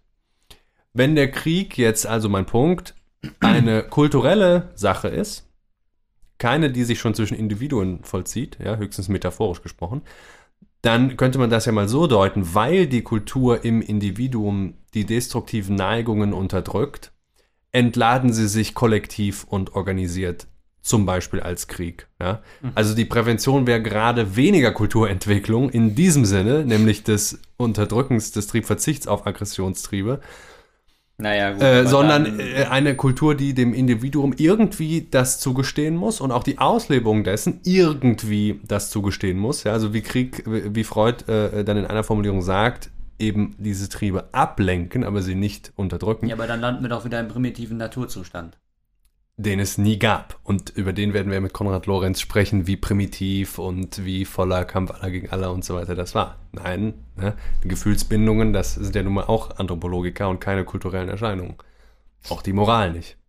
Aber jeden, du verstehst den Widerspruch, worauf ich hinaus will. Ja. Freud schließt, Der Also- Krieg muss innerhalb einer Kultur kann ja nur stattfinden. der, der Krieg äh, wird verhindert durch alles, was die Kulturentwicklung fördert. Kulturentwicklung besteht aber darin, Mhm. Triebe zu unterdrücken, vor allem Mhm. zum Beispiel den Aggressionstrieb, Mhm. was die Leute krank macht. Ne? Ja. Und meine These wäre, jetzt müsste man nicht mehr darauf achten, ob diese kollektive Unterdrückung von bestimmten Trieben die politisch kanalisierte äh, Auslebung dieser Triebe im Krieg erst möglich macht. Also die Kultur ist am Ende schuld, wie immer. Kultur ist schuld, bei mir ist sowieso mein Aber Lieblings. da bist du doch Freudianer, also weil Freud würde doch auch das eigentlich am Ende immer wieder sagen, dass am Ende die Kultur doch schuld ist. Ja, nur hier eben nicht. Hier Ja, sagt da- er plötzlich, die ja. Kulturentwicklung muss gestärkt werden. Äh, verstehe Ja. versteh nicht. Da hat er sich widersprochen. Ja. Zu wem müssen wir denn nun kommen, wenn wir uns Krieg als politisches Phänomen anschauen müssen? Zum preußischen General Clausewitz. Zum preußischen General Clausewitz. Karl von Clausewitz, preußischer General, ähm, lebte 1780 bis 1831, also im Jahre Hegels und Goethes gestorben, glaube ich, ne? oder Goethes ein Jahr davor gestorben. Äh, Er ist nicht im Krieg gefallen, 32 gestorben. sondern in Breslau wahrscheinlich an der Cholera gestorben. Mhm. Nicht wie ein Kriegsheld. Äh, er lebte zur Zeit Napoleons, kämpfte auf Seiten seiner Gegner ähm, und in den Verteidigungskriegen. Und der will nun eine Theorie des Krieges liefern in seinem berühmten Werk, Werk, was äh, Werk, was Fragment geblieben ist, vom Kriege. Heute immer noch ein Klassiker, der an allen Militärschulen gelehrt wird, glaube ich, ne? Ja. Ja. So ist es. Und ähm, dort wird nun der Krieg selber Gegenstand und nicht mehr die Frage, wie ist Krieg möglich und so weiter. Und damit sind wir auch endlich erst in unserer Folge angekommen. Ja. Hallo. Hallo. Freue mich, dass ihr alle dabei seid. Ja. So, was ist der Krieg, äh, wenn er ein kulturelles Phänomen ist? Welche kulturelle Domäne beschäftigt sich mit dem Krieg und macht es überhaupt erst möglich? Ne? Die Politik, wir haben es schon vorweggenommen. Ähm, wie beginnt Clausewitz? Ich steige mal ein Ja. mit einem Definitionsversuch, der auch so einem freudschen äh, Anfang gar nicht so unähnlich ist. Der Krieg ist nichts als ein erweiterter Zweikampf. Das ist sozusagen die anthropologische, äh, das anthropologische Fundament, auf das auch Clausewitz den Krieg ausstellen will. Jeder sucht den anderen durch physische Gewalt zur Erfüllung seines Willens zu zwingen. Sein nächster Zweck ist, den Gegner niederzuwerfen und dadurch zu jedem ferneren Widerstand unfähig zu machen. So, wir haben jetzt also keinen blinden Destruktionstrieb, sondern wir haben einen Willen, der hat ein Objekt und das ist auch konkretisiert und bestimmt. Äh, das sieht schon mal ganz anders aus. Vollkommen richtig gut, dass du das auch direkt herausstellst. Clausewitz ist Preuße. Ne? Also das, da sind einige philosophische Prämissen sind schon mit eingepreist. Ja. Und das merkt man auch im Stil, in der Gliederung dieses Werkes. Ähm, das müssen wir mitdenken, ja. Der Zweikampf ist dann sozusagen Pars pro Toto, äh, die Keimzelle einer jeden äh, Konfliktsituation, eines jeden äh, konfliktreicher, jeder konfliktreichen Auseinandersetzung. Ne? Also Ja. es gehören immer zwei dazu, ganz basal. Ne? Alleine geht's leider nicht. Mit Nietzscheanisch kann man natürlich mit sich selbst im Krieg sein und mit seinen ganzen Gedanken und Vorstellungen und so. Aber wir reden jetzt hier Also von diesem echten Krieg und Ja. dafür braucht man immer zwei. Richtig, er ruft dieses Urbild an, geht aber schnell darüber hinaus, denn die beiden Ringkämpfer, die er als Metapher dann erst noch wählt, die können eben zu zwei Parteien werden, solange es denn zwei bleiben. Ne? Es muss äh, den Gegner geben Mhm. Und sich selbst, ne? was ja auch jeweils ähm, Ja. vice versa gilt. Ne? Äh, also- ist richtig, ist richtig. Also wir haben Man ist nie selber der Gegner. Sehr spezielle Lesart von Clausewitz, aber durchaus originell. Ja. Ja, danke. Ne, das muss man ja dazu sagen. Ne? Also der Gegner, der kämpft ja nicht im Bewusstsein, der Gegner zu sein, sondern Nee, der ist das- ja wiederum, psychologisch gesehen ist das ein entscheidender Punkt. das ist ein ganz entscheidender Punkt. Ja. Sonst würden wahrscheinlich beide nicht mit derselben Ich Werbe kämpfen. verteidige mich hier nur oder ich greife die ja nur an, weil die mich ja davor angegriffen haben. Richtig, das ist, äh, so kommt dann auch kein Krieg zustande. Niemand ist schuld, aber alle sind schuldig. In dem Paradoxon läuft das eigentlich immer ab. Ne? So, also für Clausewitz sind die zwei Gegner, die sich hier gegenüberstehen, keine Urmenschen wie bei Freud, ähm, sondern die sind schon die Metapher für politische Parteien, die sich wie Gegner Richtig, behandeln. Und richtig. dort ist also der Krieg ein Akt der Gewalt, ich zitiere, um den Gegner zur Erfüllung unseres Willens zu zwingen. Die Gewalt ist also das Mittel, ich zitiere, dem Feinde unseren Willen aufzudringen, der Zweck. Um diesen Zweck sicher zu erreichen, müssen wir den Feind wehrlos machen und dies ist dem Begriff nach das eigentliche Ziel der kriegerischen Handlung. So, wir nehmen seine Waffen weg, ne? So machen wir das denn das wäre jetzt. schon mal ein guter Anfang. So. Die kriegerische Handlung heißt also den Gegner wehrlos machen und äh, das ist sozusagen das Ziel des Laden Krieges Sie selbst. Ihre Pistole und richten Sie sie. Entschuldigung. ja, Es gibt viele Teile, wo er wirklich dann anleitet, wie man dann Krieg führt. Ne? ja. Also, wie man es das Laden muss. der Pistole beschreibt er jetzt, glaube ich, nicht selber noch. Aber das stimmt schon, der Großteil ist nicht die Wesensbestimmung des Krieges. Die ist höchst interessant. Der Großteil vom Kriege ist, äh, ja, sind ähm, Strategien, sind auch, auch Begriffsdefinitionen. Ja. Was ist jetzt nun mal ein Hinterhalt oder eine Stellung halten? Was Richtig, bedeutet das richtig. und so weiter? Und so weiter. sehr gerne immer in diesem Dualismus, den ja meines Erachtens eher äh, kantianischer Prägung doch ist, äh, von, von, von Mittel und Zweck. Ne? Oder kein Dualismus eigentlich, sondern in diesem Gegensatz aus Mittel und Zweck. Richtig.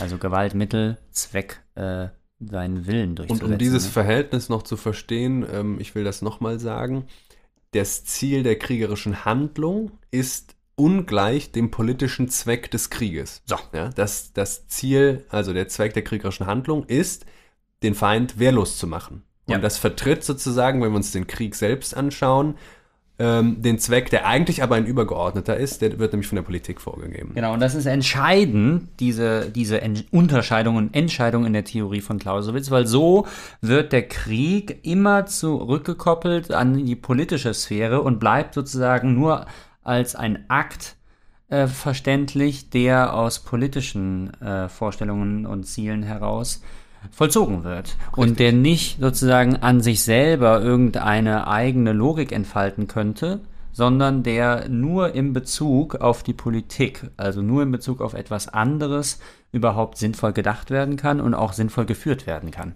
Das ist für euch jetzt hoffentlich wie für uns schon ein Gemeinplatz, denn das haben wir jetzt schon ganz oft gesagt, aber Freud spricht es so nicht aus, setzt es vielleicht voraus. Ähm, Bei Clausewitz steht es aber nochmal so. Der Krieg einer Gemeinheit ganzer Völker geht immer von einem politischen Zustand aus und wird nur durch ein politisches Motiv hervorgerufen. Der Krieg ist also ein politischer Akt. Und ähm, jetzt findet sich ein Anknüpfungspunkt, habe ich mir gedacht, in der Möglichkeit eines absoluten Krieges, die Clausewitz diskutiert. Und zwar müsste man mal überlegen, mit diesem absoluten Krieg meint er sozusagen einen Krieg, der dem politischen Rahmen äh, enthoben ist. Also ein Krieg, der sozusagen an sich ist und nicht mehr für die Politik. Richtig. Also ein Krieg, der kein politischer Akt, kein politisches Instrument mehr wäre, sondern der wäre, könnte man sagen, reine destruktive Abfuhr. Das wäre Freuds Krieg dann. Und wenn nur das möglich wäre, wenn der Krieg kein kulturelles Phänomen wäre, sondern irgendwie es irgendwie so käme, dass sich zur Destruktionsabfuhr diese immer größeren Menschengruppen zusammentun, dann hätten wir immer den totalen Krieg sozusagen, ja. Und das ist natürlich auch ein, eine historische Gestalt des Krieges, die, ähm, die ja letztlich äh, den Krieg in, in seiner verheerendsten Geschichte seiner- auch eingetreten in ist. seiner verheerendsten Form schon äh, über die Welt gebracht hat. Und all diese Überlegungen führen Clausewitz zu der berühmten Formel in Buch 1, Kapitel 1, Punkt 24. Der Krieg ist eine bloße Fortsetzung der Politik mit anderen Mitteln. Was dem Kriege nun noch eigentümlich bleibt, bezieht sich bloß auf die eigentümliche Natur seiner Mittel. Ja, das heißt, er sagt kurz darauf, Zitat, dass wir uns den Krieg unter allen Umständen als kein selbstständiges Ding, sondern als ein politisches Instrument zu denken haben. Und daraus ergibt sich dann, äh, Zitat, wie verschieden die Kriege nach der Natur ihrer Motive und der Verhältnisse, aus denen sie hervorgehen, sein müssen. Er sagt dann auch, dass also ein Krieg an sich sozusagen oder für sich wäre eigentlich ein, ein Halbding oder ein Widerspruch in sich oder so. Ne? Ja, Also genau. er kann nur, wie gesagt, sinnvoll gedacht werden in Bezug auf die Politik. ja ganz genau. Äh, Oder als er, Auswuchs. Äh, ja. Ich habe dann mal ähm, weit durchgeblättert und ähm, die strategischen Kapitel doch größtenteils überflogen, Und muss hast ich dann gestehen. kurz Köln eingenommen. Ich habe Köln eingenommen, ja. Ja. Die, äh, das, ähm, ich musste mich zum Souverän aufschwingen, damit ich endlich den? Karneval verbieten kann. Ja, ah, ja, genau. Äh, ich habe so gemacht, dass ich die äh, Karnevalsvereine infiltriert habe. Ah, sehr gut. Und ähm, dann gibt es ja immer so Paraden und so Ja. weiter. Ne? Du weißt, eine meiner Lieblings, äh, meiner Lieblings ähm, äh, Features am Karneval ist der Militarismus, der so veralbert werden soll. Ne? Ja. Und ähm, da gibt es immer so Märsche und, Und Übungen. die haben ja eigentlich sehr starke so weiter. Agressionstriebe, ne? Die haben sehr starke Aggressionstriebe. Und da musstest du denen das eigentlich gar nicht mehr schön reden, die hattest du sofort auf deiner Seite, nehme ich an. Den einzigen Trick, den ich angewandt habe, war, dass ich denen dann bei so einer Übungsparade äh, echte Waffen statt so, äh, so ja. Knallkanonen gegeben habe und dann hat sich das Problem von alleine. Mich hätte jetzt Erledigt. tatsächlich auch geografisch interessiert, also wie du die Stadt eingekreist hättest. Ach so, so Köln aber ist das schon flach. Das fand ich ja, so. ja, ja, ja. Von Genau, ich wo hätte man am besten angegriffen? Aber oder machen wir vielleicht mal eine extra Folge oder Machen wir so, mal eine extra wie, Folge. Wie man Köln einnimmt. Genau, Clausewitz, Clausewitz. Clausewitz. Militärstrategie Es gibt angewandt ja auch mal. angewandt, genau. Es Ja. gibt ja auch bei Clausewitz dann extra Erörterungen äh, für den Fall, dass man einen Fluss verteidigen muss oder Richtig. über ihn rüber muss, was ja Napoleon auch oft musste. Also wir haben ja hier den Rhein. Äh, dann, Ja. Das wäre ja zum Beispiel dann Teil des Auf der Aufgabe, dass man Ja. äh, das löst, wie man dann über den Rhein kommt, welche Brücke man einnimmt und so, welche man vielleicht äh, einreißt, sprengt. Genau. Ich stelle mir es auch wahnsinnig nervig vor, glaube ich, auch damals dann gerade noch ohne Eisenbahn und so weiter, ohne. Straßen äh, äh, in Europa Krieg zu führen. Da hätte ich allein schon wegen der ganzen Flüsse keinen Bock drauf gehabt. ja. Hat die Leute nicht abgehalten. Nee. Wir wissen ja warum. Ähm, eine längere Ausführung von Clausewitz, äh, wo er also in den Skizzen zu Buch 6, glaube ich, dem letzten Buch vom Kriege, genauer erklärt, was das nun bedeutet, dass der Politik Fortsetzung des Kriegs mit anderen Mitteln ist. Man weiß freilich, dass der Krieg nur durch den politischen Verkehr der Regierungen und der Völker hervorgerufen wird. Aber gewöhnlich denkt man sich die Sache so, dass mit ihm jener Verkehr aufhöre und ein ganz anderer Zustand eintrete, welcher nur seinen eigenen Gesetzen unterworfen sei. Ne? Also so die Überlegung, Kriegszustand ist ein anderer Zustand, löst den politischen Zustand ab. Weil Ja. wir haben ja dann irgendwie Ausnahmen. Ja. Nein, der Ausnahmezustand, auch der Kriegszustand, ist ein politischer Zustand. Was ja wirklich erstmal, das andere ist ja erstmal naheliegend, ne? weil man denkt ja wirklich, es äh, bricht so Es eine Art von Chaos, Chaos, ja, ja. aus. Äh, und das hat jetzt nichts mehr mit diesem Ordnungszustand zu tun, den die Politik, äh, Politik doch zumindest immer bemüht ist herzustellen, äh, sondern das spielt sich jenseits äh, politischer Ordnungen ab. Aber äh, genau dagegen schreibt er an. Ne? Und wir müssten natürlich heute, und wenn wir irgendwann Teil 2 zu dieser Folge machen, die neuen Kriege, wie Herfried Münkler sie zum Beispiel beschrieben hat, überhaupt auch die asymmetrische Kriegsführung ähm, äh, in ihrer neueren Bedeutung, müssten wir mal genauer begutachten und uns fragen, ob das dann tatsächlich noch so stimmt. Ja, also ob wir, ob wir noch von dieser Ordnung sozusagen sprechen können. Hm. Wir haben ja nun lange keine ähm, Heere mehr, die sich dann äh, formiert irgendwie auf einem Schlachtfeld gegenüberstehen Ja, oder so. Wir an haben Cyberkrieg. nicht mal mehr die ne? Schützengräben. Ne? Wir haben, äh, haben unbemannte, Schwerer kultureller Verlust. unbemannte. ja, was die totalen Opferzahlen angeht, vielleicht. Nee, ähm, worauf ich nur hinaus will, äh, wir müssen den Clausewitz natürlich jetzt nicht, ähm, was alle diese Implikationen hier angeht, äh, noch als das Maß der Dinge Richtig, dargeben. richtig. Aber wir haben gerade und äh, wir nehmen hier auch auf äh, in einem unheiligen Jubiläum, zur Zeit eines unheiligen Jubiläums, nämlich zu, hat sich der Krieg gegen die Ukraine schon jetzt äh, seit sechs Monaten fortgesetzt. Ist schon Teil der Tagesordnung. Und ich glaube, Teil des Schocks äh, über diesen Krieg war, dass der noch so ein, ein, ein unglaublich klassischer Krieg ist, scheinbar. Ne? Was die genaue Kriegsführung angeht, ähm, wird, ist dann natürlich alles, äh, was die moderne Tech Technik dem Krieg zur Verfügung gestellt hat, auch im Einsatz. Aber wir haben einfach so diesen, diesen offenen, diesen, diesen, diese, diese, diese Nonchalance, äh, wo mit äh, Hardware eingefallen wird. Ne? Das heißt, wir haben keinen Stellvertreterkrieg, wir haben keine Finanzierung von Gruppen vor Ort, wir haben keinen Drohnenkrieg oder sonst irgendwas. Wir haben wirklich so, wir gehen jetzt über die Grenze mit Waffen und äh, mit meinen Leuten und so. Ne? Ja. Also wirklich noch Krieg, Krieg. Ja, und dieses Gefühl, was du da jetzt beschreibst, äh, das äh, deutet ich mal aus, dass man da eigentlich dann äh, diesen Schock erlebt, weil man doch mitten innerhalb der Zivilisation gefühlt in die Barbarei zurückfällt. Und auch das hat Freud ja zum Beispiel beschrieben in seinem ersten Briefen über den Ersten Weltkrieg. Ähm, Ja. Genau, also wo man im Grunde dann aus einem zivilisatorischen Zustand, gefühlt zumindest, herausfällt und äh, Jahrtausende zurückgeworfen wird und dann äh, zu Recht enttäuscht sein kann, wenn es dann wieder so ein ganz basaler Krieg ist, wo man sich gegenseitig die Köpfe einschlägt. Richtig. Trotzdem wenden wir ja auch erhebliche Energie auf, um diesem moralischen Schock nicht zu verfallen, sondern hier weiter sachlich zu analysieren. Ne? Und da Richtig. bietet sich der Clausewitz an. Bitte. Ich fahre mal fort. Den ersten Punkt haben alle noch im Gedächtnis, denke ich. Ich lese einfach weiter. Wir behaupten dagegen, der Krieg ist nichts als eine Fortsetzung, also nicht die Ablösung, ne, des politischen Verkehrs mit Einmischung anderer Mittel. Wir sagen mit Einmischung anderer Mittel, um damit zugleich zu behaupten, dass dieser politische Verkehr durch den Krieg selbst nicht aufhört, nicht in etwas ganz anderes verwandelt wird, sondern dass er in seinem Wesen fortbesteht, wie auch die Mittel gestaltet sein mögen, deren er sich bedient, und dass die Hauptlinien, an welchen die kriegerischen Ereignisse fortlaufen und gebunden sind, nur seine Lineamente sind, die sich zwischen den Krieg durch bis zum Frieden fortziehen.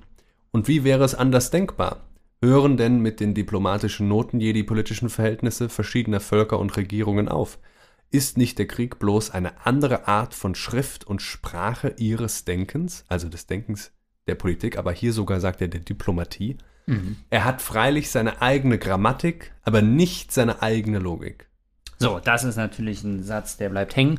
Ähm, wenn wir jetzt den Krieg, wie es eben Clausewitz getan hat in seiner äh, Theorie, als ein hermeneutisches Objekt begreifen, also etwas, das es zu verstehen Ja, wir gilt. müssen Ja? den Krieg lesen.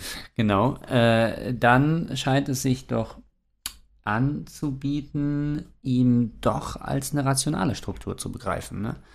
Wir begreifen ihn äh, nämlich nur insofern, als er rational ist, weil sich gewissermaßen diese ganzen irrationalen Zustände, die schon auch mit dem Krieg einhergehen, als solche aber gar nicht mehr beschreiben lassen. Was sich beschreiben lässt, ist eben äh, die Kopplung an das Politische, da wo er politisch bleibt und politisch ist, Ausdruck der Politik bleibt und ist, da kann er auch beschrieben und verstanden werden. Ne? Richtig. Äh, sonst muss man wirklich auf die psychologische Ebene und in die Abgründe der menschlichen Seele äh, schauen um sich äh, weiter darüber klar zu werden, was da eigentlich läuft. Ne? Also die ganzen Gräuel und Grausamkeiten sind damit noch lange nicht beschrieben hier. Das ist dann wirklich der große Hiatus zwischen Theorie und Praxis, den wir jetzt hier wieder wahrnehmen können. Ne? Ja, aber wir müssen, also wenn wir ohne selbst sagen zu müssen, gut, er lebte in einer Zeit, da war das eben nun mal normal und so. Äh, ja. Da war auch Militär noch angesehen, weil da gab es noch nicht Massenvernichtungswaffen und so weiter. Aber das müssen wir alles, glaube ich, gar nicht sagen. Ich glaube wirklich, was mhm. du auch, was du sagst, ähm, reicht aus. Wir können ihm das zugeben, wir können ihm da Recht geben, als Preuße, die, der Aggressionstrieb, ja, der kommt von woanders her und der unterliegt mhm. keinem Willen. Der mhm. Krieg unterliegt einem Willen. Der ja. Krieg, wenn er auftritt, ist gewollt und er ist politisch gewollt. Ja. Es kommt noch ein Satz ähm, nach dieser Aussage, die wir dann noch kurz äh, abschließend erläutern. Er hat freilich seine eigene Grammatik, aber nicht seine eigene Logik. Hiernach kann der Krieg niemals von dem politischen Verkehr getrennt werden, und wenn dies in der Betrachtung irgendwo geschieht, werden gewissermaßen alle Fäden des Verhältnisses zerrissen und es entsteht ein sinn- und zweckloses Ding. Also wie du gesagt hast, der, der Analysegegenstand Krieg, ähm, der verschwindet in dem Moment, wo man ihn äh, aus dem politischen Kontext herausreißt. Und so ist auch der andere Satz zu lesen. Ne? Der Krieg hat seine eigene Grammatik, das heißt, so und so funktioniert Krieg auch irgendwie. Mhm. Aber er hat nicht seine eigene Logik, sondern er untersteht der Logik der Politik. Ja, und jetzt muss man ja mal sagen, dass das gar nicht so doof ist, weil was ich mir damit ermögliche als Theoretiker, ist, dass ich ja dann sozusagen die Politik als ein gigantisches Feld von Motivationsgründen freilasse, äh, um dann äh, verschiedenste Möglichkeiten von Kriegen äh, zu erfassen zu können mit meiner Definition. Ne? Ja, ja. Weil Clausewitz sagt, es gibt innerhalb der Geschichte nicht ein einheitliches Motiv für die Entstehung von Kriegen, mhm. sondern das ist aus verschiedensten Gründen geschehen, aber es waren immer politische. So, und so kriege ich das erfasst, wenn ich sage es einfach, weil wir müssten jetzt ja uns eigentlich darüber unterhalten, ja gut, wenn wir immer noch nach der kausalen Frage äh, fahnden, dann müssten wir jetzt weiter fragen, gut, was heißt denn dann Politik? Also was Richtig. wird denn dann in der Politik vereinbart? Was ist das, das Geschäft und der Gegenstandsbereich der Politik? Vollkommen richtig. Das wäre die Kritik, die man natürlich dann an äh, Clausewitz anschließen müsste. Ne? Also er ist Preuße, er geht vom politischen Verkehr aus als einem Verkehr zwischen Nationalstaaten, ja, mhm. die sind auch nicht alternativlos, um politische Gruppen zu fassen. Die sind auch historisch geworden. Er geht aus vom politischen Verkehr zwischen Nationalstaaten als äh, dem Verkehr einer permanenten oder jedenfalls einer immer möglichen Gegnerschaft oder mhm. Feindschaft, ja. Mhm.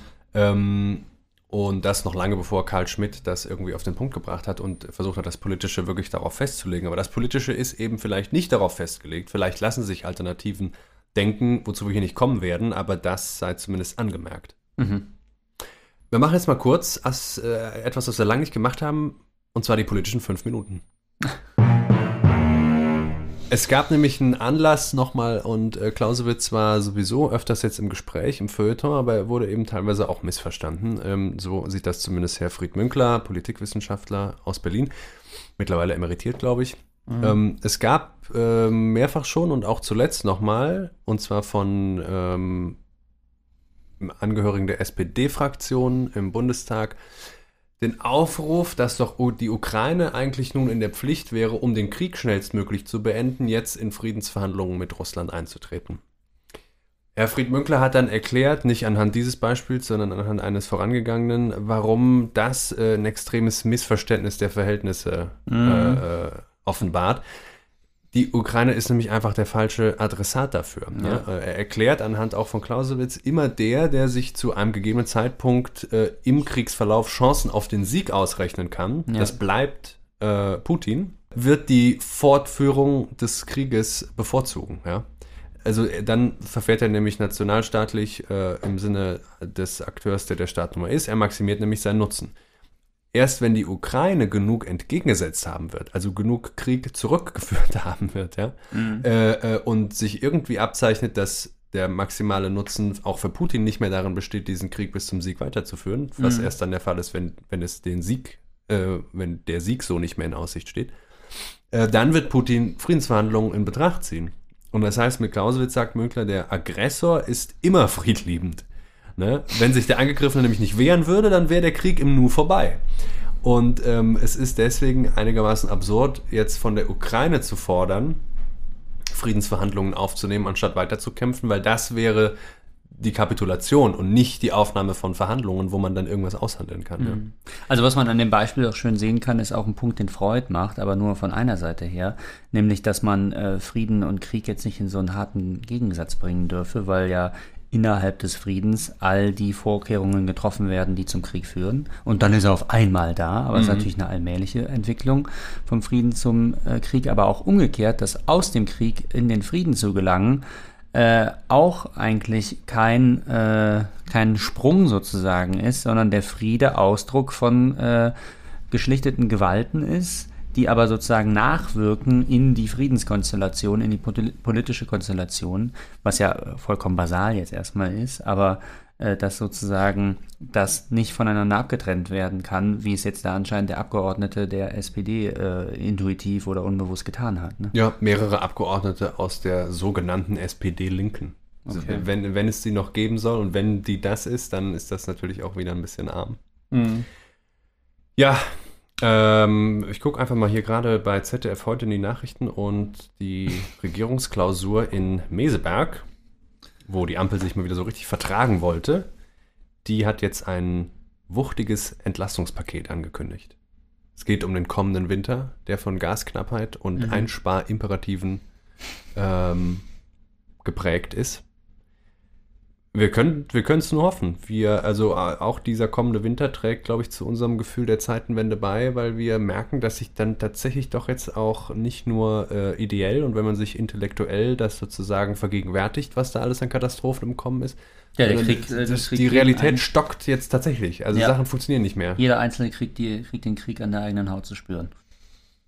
Ja, und nicht nur den Krieg. Wir kriegen auch zum Beispiel FDP-Finanzideologien äh, und Wirtschaftsideologien an der ja. eigenen Haut zu spüren, äh, wenn in Aussicht gestellt wird, nein, nein, ähm, finanziell entlasten können wir euch nicht. Ne? Wir müssen uns zusammenreißen.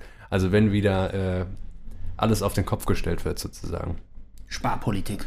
Äh, Gorbatschow ist gestorben heute. Wir nehmen Ach. auf hier am 31. August. Gorbatschow Michael Gorbatschow ist mit 91 Jahren gestorben.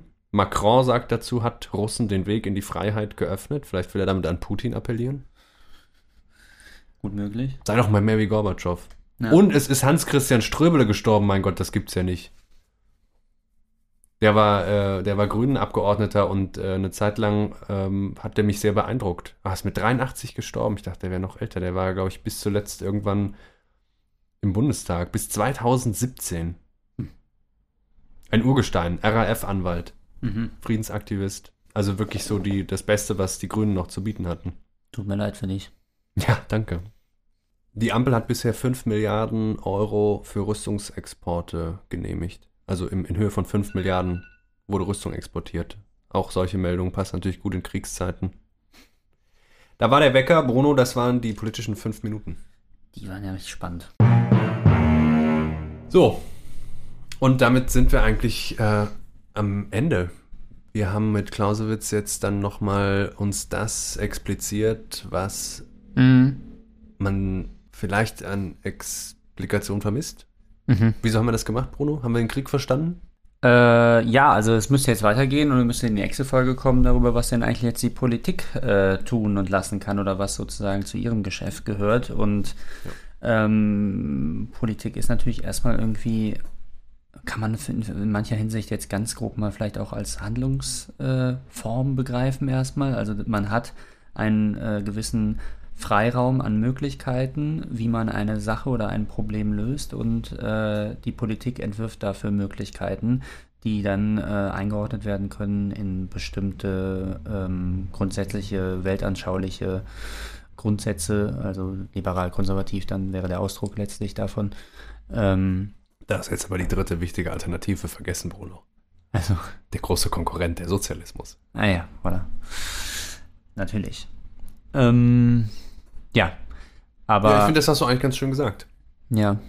Und ja. das ist aber gleichzeitig das Feld, auf dem wir uns nicht direkt betätigen. Da müssen wir alle, genau. ähm, alle sehen. Was ich noch ganz so interessant fand, es gibt eben anscheinend so ungefähr vier theoretische Positionen auf diese Frage, warum Kriege entstehen heutzutage. Also es gibt ja die realistischen Schulen, die gehen irgendwie davon aus, dass es eigentlich das äh, den, den Staaten immer zu Schulde kommt, äh, wenn, wenn Kriege entstehen. Also Staaten sind die eigentlichen Verbrecher, die Akteure des Geschehens. Ja, und da, da muss man ja sogar sagen, äh, das sagt uns Nietzsche schon. Mhm. Äh, und Clausewitz bestätigt das vielleicht auch unfreiwillig. Ne? Also er, er expliziert nicht seine Implikationen, nämlich dass er so alles das schon voraussetzt, das, das Staatswesen und die ja. Nationalstaaten und so weiter. Mhm. Er beschreibt, wie sich Krieg zwischen denen dann äh, gestaltet und bestätigt damit vielleicht aber genau das. Ja, ja, Staaten fangen Kriege an. Ja, ja, ja. Dann gibt es die Neorealisten, äh, die sagen dann, äh, ja, schon, also Staaten sind es irgendwie, aber man muss auf das Verhältnis der Staatenkonstellationen schauen, also präziser sozusagen äh, hineinzoomen. Und äh, da beschreiben sie eigentlich dieses Sicherheitsdilemma, was sich entfaltet und entsponnen hat innerhalb des Kalten Krieges. Also die eine Seite hat Furcht davor oder vor Ausfurcht äh, rüstet sie auf, um sich abzusichern. Die andere Seite nimmt das natürlich auch wieder als Anlass zur Furcht oder hat dann auch wieder, äh, das verursacht Furcht bei der anderen Seite. Die muss also äh, ausgleichen. Mhm. Und so wird dann die ursprüngliche Furcht der ersten Seite bestätigt und so geht das Ganze weiter und ist ein Teufelskreislauf. Ja.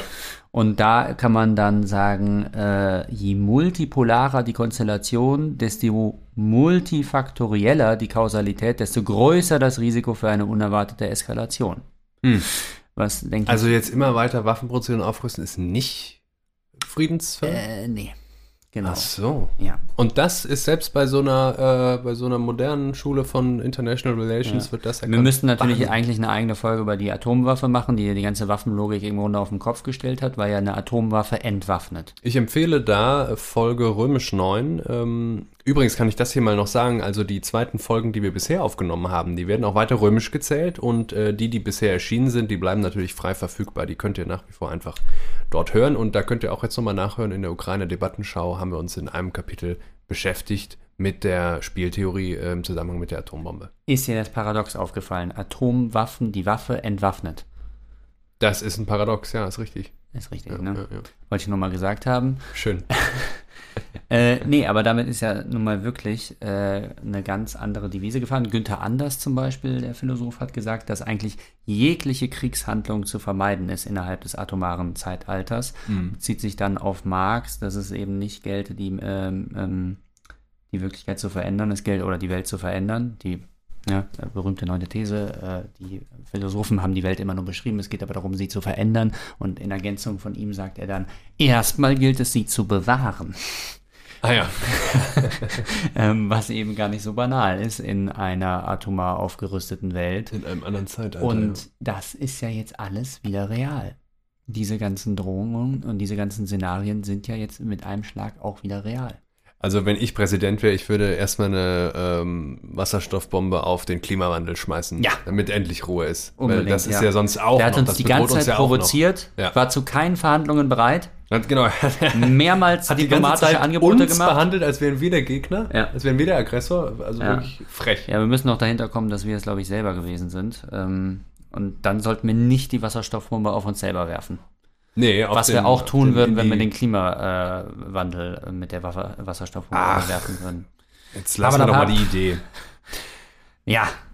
Äh, ich dachte dann auch noch, ähm, wir sprechen ja nun jetzt über den Krieg im Allgemeinen und auch noch gar nicht über den Krieg, wie er dann heute speziell sich gestalten würde, aber wir können uns doch fragen, hat der Krieg für uns, ähm, wenn wir jetzt mal auch die Ukraine außen vor lassen, ähm, und wie gesagt, bewaffnete Konflikte oder Kriege anderer Art haben wir mhm. immer schon gehabt. Ähm, das hat nie aufgehört.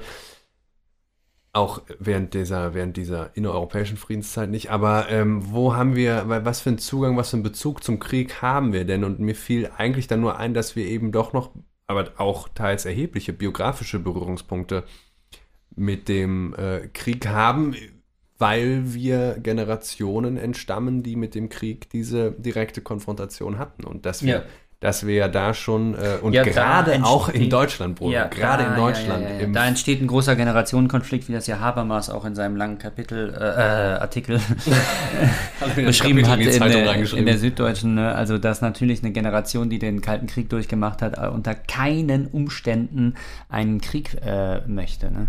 die den Und- Zweiten Weltkrieg durchgemacht hat. Ja, ja, das und auch den, den, den atomaren? Krieg. Ja, natürlich. Okay. Weil da ist ja jede Kriegshandlung, wie gesagt, mit Günther, ist ja fatal. Also das ist ja das Ende der Menschheit, schließt das ja Ja, ja, das ist, das ist ja nur aber am Ende, ne? Also das, äh, Ja, ja, nicht nur am Ende, sondern schon Jahrzehnte, wo das äh, so als Möglichkeit sozusagen, als großes Damoklesschwert über der Menschheit schwebte. Nee, also dass man Kriegshandlungen vermeidet, äh, solange die atomare Bedrohung über einem schwebt, das ist zu Ende. Achso, ja, man hat äh, das im Grunde schon gebrochen, die, Ja. die Maxime. Das ist richtig, ja.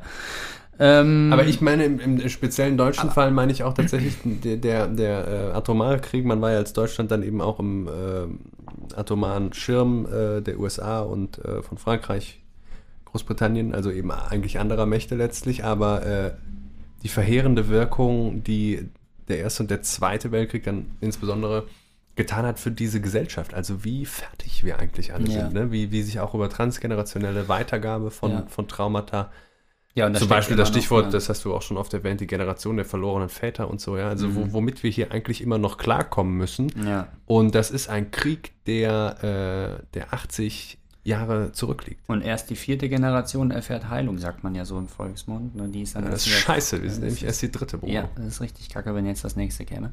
Und damit äh, wenden wir uns aber ja eigentlich schon auch nochmal jetzt hier zum Schluss äh, äh, zu Recht auch dem moralischen Horizont der Fragestellung äh, zu, der doch bei Reckwitz, wie gesagt, eben aus heuristischen äh, Mitteln unterbeleuchtet oder unbeleuchtet geblieben ist. Ähm, und ich meine, das ist ja die Frage, die wirklich dann dazu führt, dass die Leute irgendwie auf die Straße gehen und, äh, und demonstrieren. Ne? Also ähm, wie verhalten wir uns dazu? Wir haben uns jetzt relativ äh, jenseits von Gut und Böse eben als äh, Theoretiker damit beschäftigt und äh, können wir einen Krieg gut heißen? Also das sind ja nochmal ganz andere Fragestellungen. Das, sind- das sind Fragen, die du dir wirklich stellst, oder? Nee, aber wir haben jetzt die Moral ausgeklammert bisher. Ne? Wir haben die Politik ausgeklammert und wir haben auch die Moral ausgeklammert. Und ähm, ja, die Politik haben wir versucht einzuholen, genau. Aber äh, da, da sieht man dann, äh, ich meine, im Leben und in den Vorgängen äh, de, der Welt äh, sind diese ganzen Ebenen ja immer verflochten. Ne? Das stimmt. Äh, wir werden jetzt zum Abschluss im Wort zum Sonntag nochmal ein bisschen was zu, zu dieser Tragik, die der Krieg produziert, hören. Und damit verabschieden wir uns, glaube ich. Wir sind gegen den Krieg, um das jetzt nochmal kurz. Ah, gut, dass du es dir nochmal sagst, nachdem du dir die Frage gestellt hast. Ja, ich, ich, äh, ich bin auch gegen den Krieg. Ja. Ja. Ja. Wir verabschieden uns aus dieser ersten Folge nach der Sommerpause. Wir hören uns Anfang des nächsten Monats wieder und dann wirklich mit Gast. Ja. Wir haben Oh, einen tollen Gast. Wir sprechen äh, vielleicht am Rande auch wieder über den Krieg. Wir sprechen nämlich über Grenzen der Gemeinschaft nächsten Monat. Genau, über die soziologische Theorie von Plessner. Unter anderem. Und ähm, in ein paar Tagen hören wir uns, wenn ihr denn wollt, im exklusiven Raum wieder zur zweiten Folge, wo es dann doch um die uns näher liegende theoretische Linie geht, um die anthropologische und die Frage nach die der ja. Aggression. Mhm. Bruno, vielen Dank und Vielen Dank bis nächsten Jakob. Monat. Bis dahin.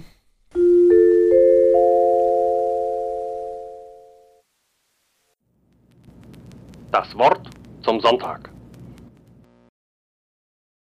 Ebenso wie ein Volk die größten Einbußen, welche Krieg und Kriegsbereitschaft mit sich bringen, nicht durch die Unkosten des Krieges, die Stauungen im Handel und Wandel erleidet, ebenso nicht durch die Unterhaltung der stehenden Heere, so groß diese Einbußen auch jetzt sein mögen, wo acht Staaten Europas jährlich die Summe von zwei bis drei Milliarden darauf verwenden, sondern dadurch, dass Jahr aus, Jahr ein die tüchtigsten, kräftigsten, arbeitsamsten Männer in außerordentlicher Zahl ihren eigentlichen Beschäftigungen und Berufen entzogen werden, um Soldaten zu sein.